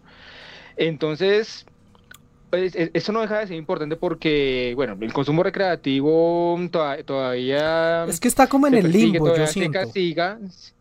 Porque la ley no es clara. sí, si usted se da cuenta, quizá- la ley no es clara. Porque le dicen, a usted lo penalizan si, si tiene pequeñas dosis. Este gobierno dice eso.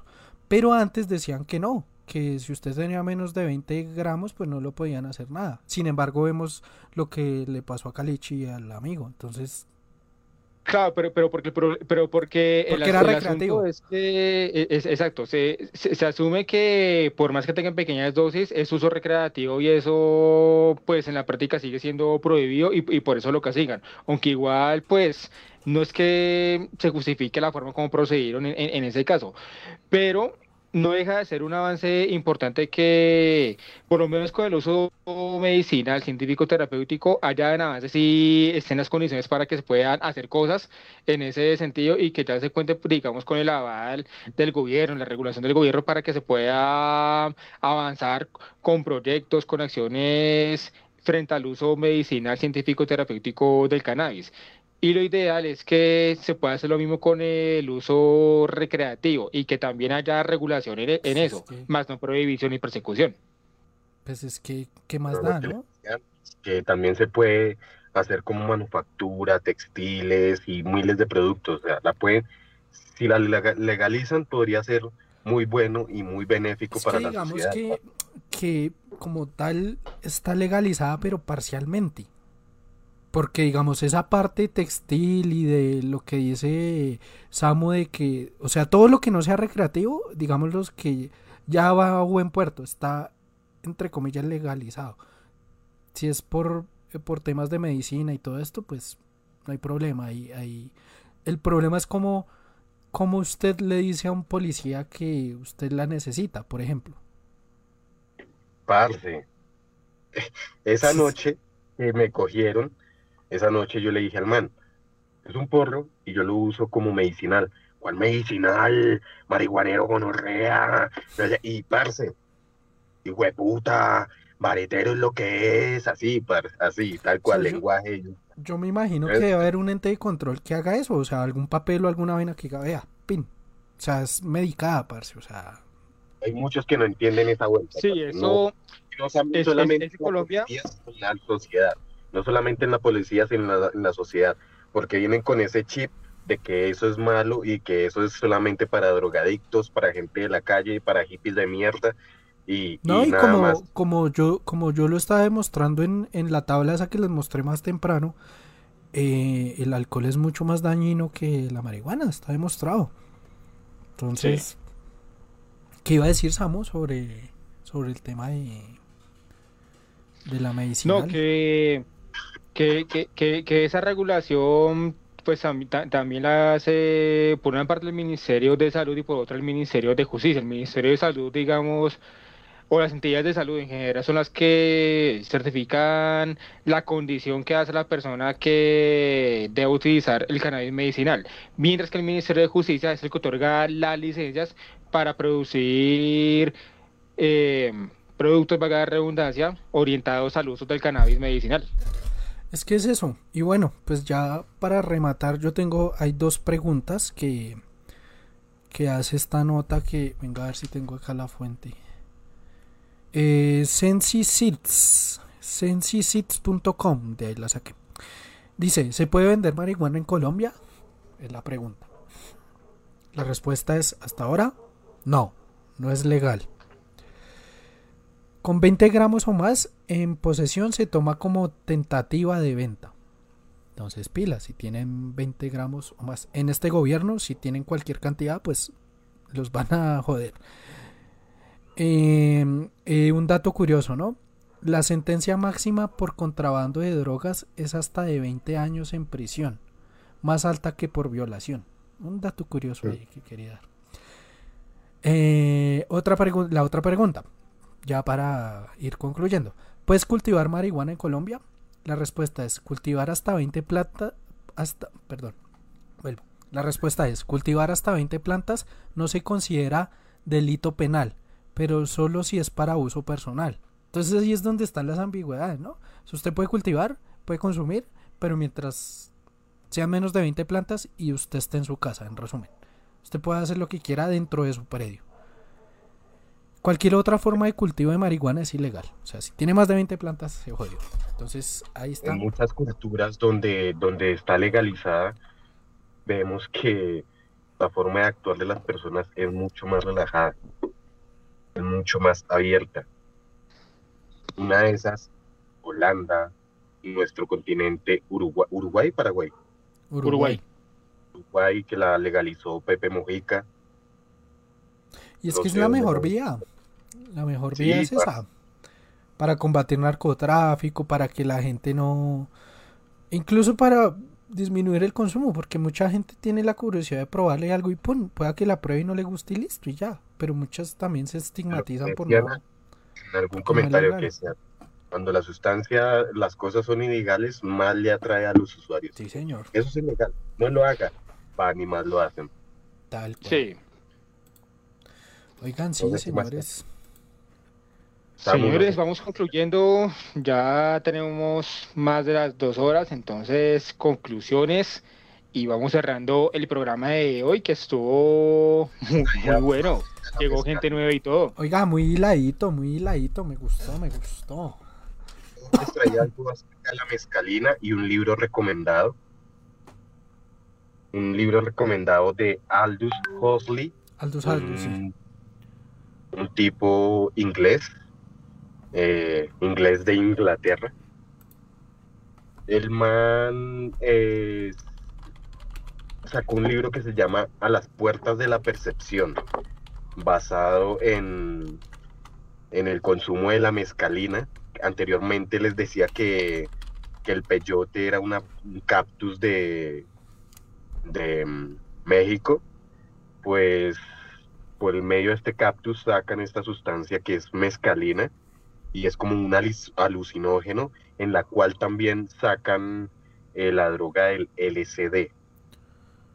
La mezcalina en sí es la esencia pura, ya con sus derivados, su proceso químico y todo eso, sacan el, S- el LSD que son los llamados papelitos o gotas que uno se mete en, el- en los ojos o cosas así. Y ojo que la dosis de Este eso se mide en micro, o sea, no es ni gramos, son microgramos, porque es, muy es muy, sustancia muy concentrado.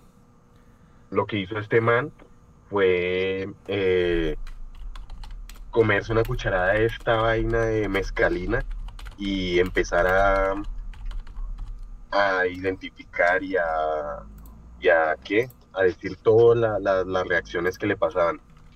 El man dice que, es, que, que fuera como si abrir un tercer ojo, que no son alu- alucinaciones, sino es como abrir un tercer ojo y sentir la sensación del mundo como cuando una vez la consumí, como cuando uno va al mar, siente grano por grano de arena, uno siente el oído súper agudo, la vista súper bien, los colores como son realmente, el man decía en su libro que veía las cosas con otro filtro que los ojos no ven a la percepción tal cual la tenemos.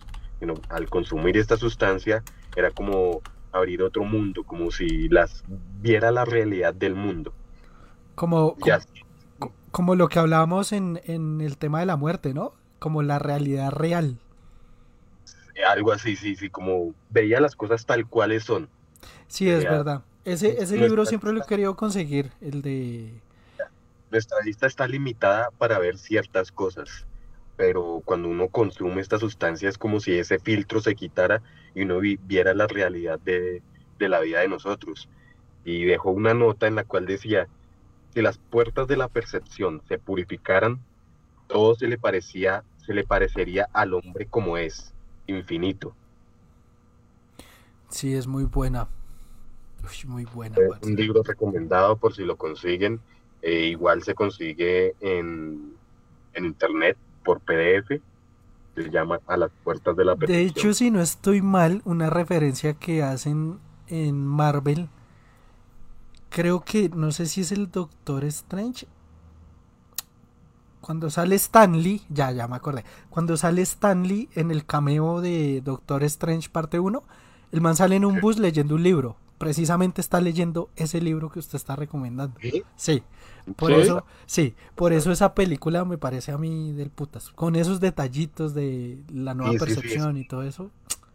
eh, Bueno. Hay otra que me hizo recordar y que es como una sustancia semejante y que a mí me voló el coco cuando la vi, porque había sentido esas, como esas sensaciones, pues la de Lucy, parce. Un estilo de así, parce, que no le abría los sentidos y que no era una droga como tal, sino como un suplemento para, para el cerebro de uno. sí, y que como que cada vez usted se iba como mejorando, ¿no? Como que iba evolucionando y tal. Es interesante lo que plantea Lucy, la verdad. Me hizo recordar de otra ahorita, la de Bradley Cooper, una, una pastilla que lo volvía Next, inteligente. al- Next.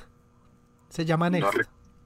Era una pastilla que el man lo volvía Es- inteligente, es que es un- un- De hecho, la forma en que fue filmada y bueno, los efectos que tiene son muy del putas porque eh, tienen una base muy eh, mandálica. No sé si como que conocen la forma del mandala, que es algo que se repite infinitamente, aunque usted lo acerque y le haga mucho zoom. Muy interesante. Bueno, TD TDH4 se llama esa sustancia de la película Lucy. TDH4. ok, ok. Oiga, señores, yo creo que salió redondito el programa, ¿no? Concluyamos ya, a ver. Concluyamos, vea, una, una, sola, una sola frase para concluir esto. Que coincido plenamente con lo que dice Adriana. Adriana, yo sabía que ibas a aparecer y apareciste. La política de drogas debe ser desde la perspectiva de salud pública y no desde una visión punitivista, o sea, de castigo. Totalmente de acuerdo. O sea, la- la, conclusión es esa. Que el tema de las drogas, el consumo, debe abordarse con, un, como una, con una perspectiva y un enfoque de salud pública, más no con una perspectiva punitivista de persecución y de prohibición y de castigo. Ya. Esta es la conclusión de este programa de mi parte. Sí, pues sí. Yo qué podría concluir, pues nada, que no sé, Caliche, concluya mientras yo pienso porque yo Que no, las drogas, para el que las quiera consumir, pero que no se metan en estos mundos, parce. Sí, o sea, es que con lo que acaba de decir Adriana, está todo dicho, parce. Sí, es que sí. O sea, como que en- encerró muy bien muchas cosas y más de la política actual y bueno, todo lo que pasa acá en, en Es, es- Colombia, es eso, ¿no? o sea, ese- es, es- esa, esa es la conclusión. Todo este recorrido para llegar solamente a eso, que ese tema se debe abordar con una perspectiva de salud pública. Así de simple. Sí, es que hay que saber sopesar qué es bueno, qué es malo, qué, qué realmente hace eso, más daño, ¿no? Porque pues si una planta... que, que alguna vez estoy haciendo un trabajo en un, en un, en un lugar de esos de rehabilitación y lo que me llegué a dar cuenta es que para contrarrestar unas drogas a, los, a las cuales eran adictos estos, estos señores que estaban allá eh, metidos, eh, les metían otras drogas supuestamente menos fuertes, pero que igual al metérselas considero yo que igual se, se volvían adictivos a otra droga. Es que eso es una cadena, se vuelven adictivos, adictos a una droga que sí es legal y les suministra, no sé, el gobierno y tal, y tienen que pagar cierta cantidad de plata por, por tener esa medicina que en realidad es más droga pero dosificada de otra manera, legalmente. Es que es, Hay una droga que no es ni siquiera droga, sino es un producto del común, que es el pegante. claro, ¿no? Sí. Bueno, Caliche, pero yo creo que podríamos seguir hablando, pero hay que concluir, pero hay que... Sí, sí, hay que concluir. Vamos cerrando Hay que concluir. Y ya, yo creo que puede dar hasta para una segunda parte, que este tema no lo habíamos tocado, este tema nos lo sugirieron como, como indirectamente en un programa que no me acuerdo. Ah, en TV y en televisión y redes sociales. Ahí, eh, como el señor Rodrigo de México, también hoy nos recomendó un buen tema que también vamos a ver si lo, si lo desarrollamos. Entonces nada, yo creo que vamos despidiendo y oiga, muchas gracias. El tema salió muy hiladito, me gustó, me gustó. Y no hay mejor compañía que el Podcabocas. Nunca se olviden de eso. Un podcast sin podcabocas. Sin podcabocas, tan huevón. Sin tapabocas. Ya, las bolas. Tapabocas. Un podcast sin... Nos vamos, señores, nos vamos. Bueno, se cuidan mis perros. Muchas gracias a todos, a todas por sus comentarios. Cada día nos emocionamos más de leerlos, de saber que están ahí.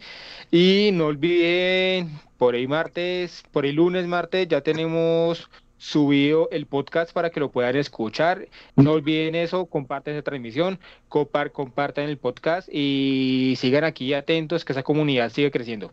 Muchas gracias. Un abrazo a todos y a todas. Y ya, Chao, chao. ya saben, gente de bien.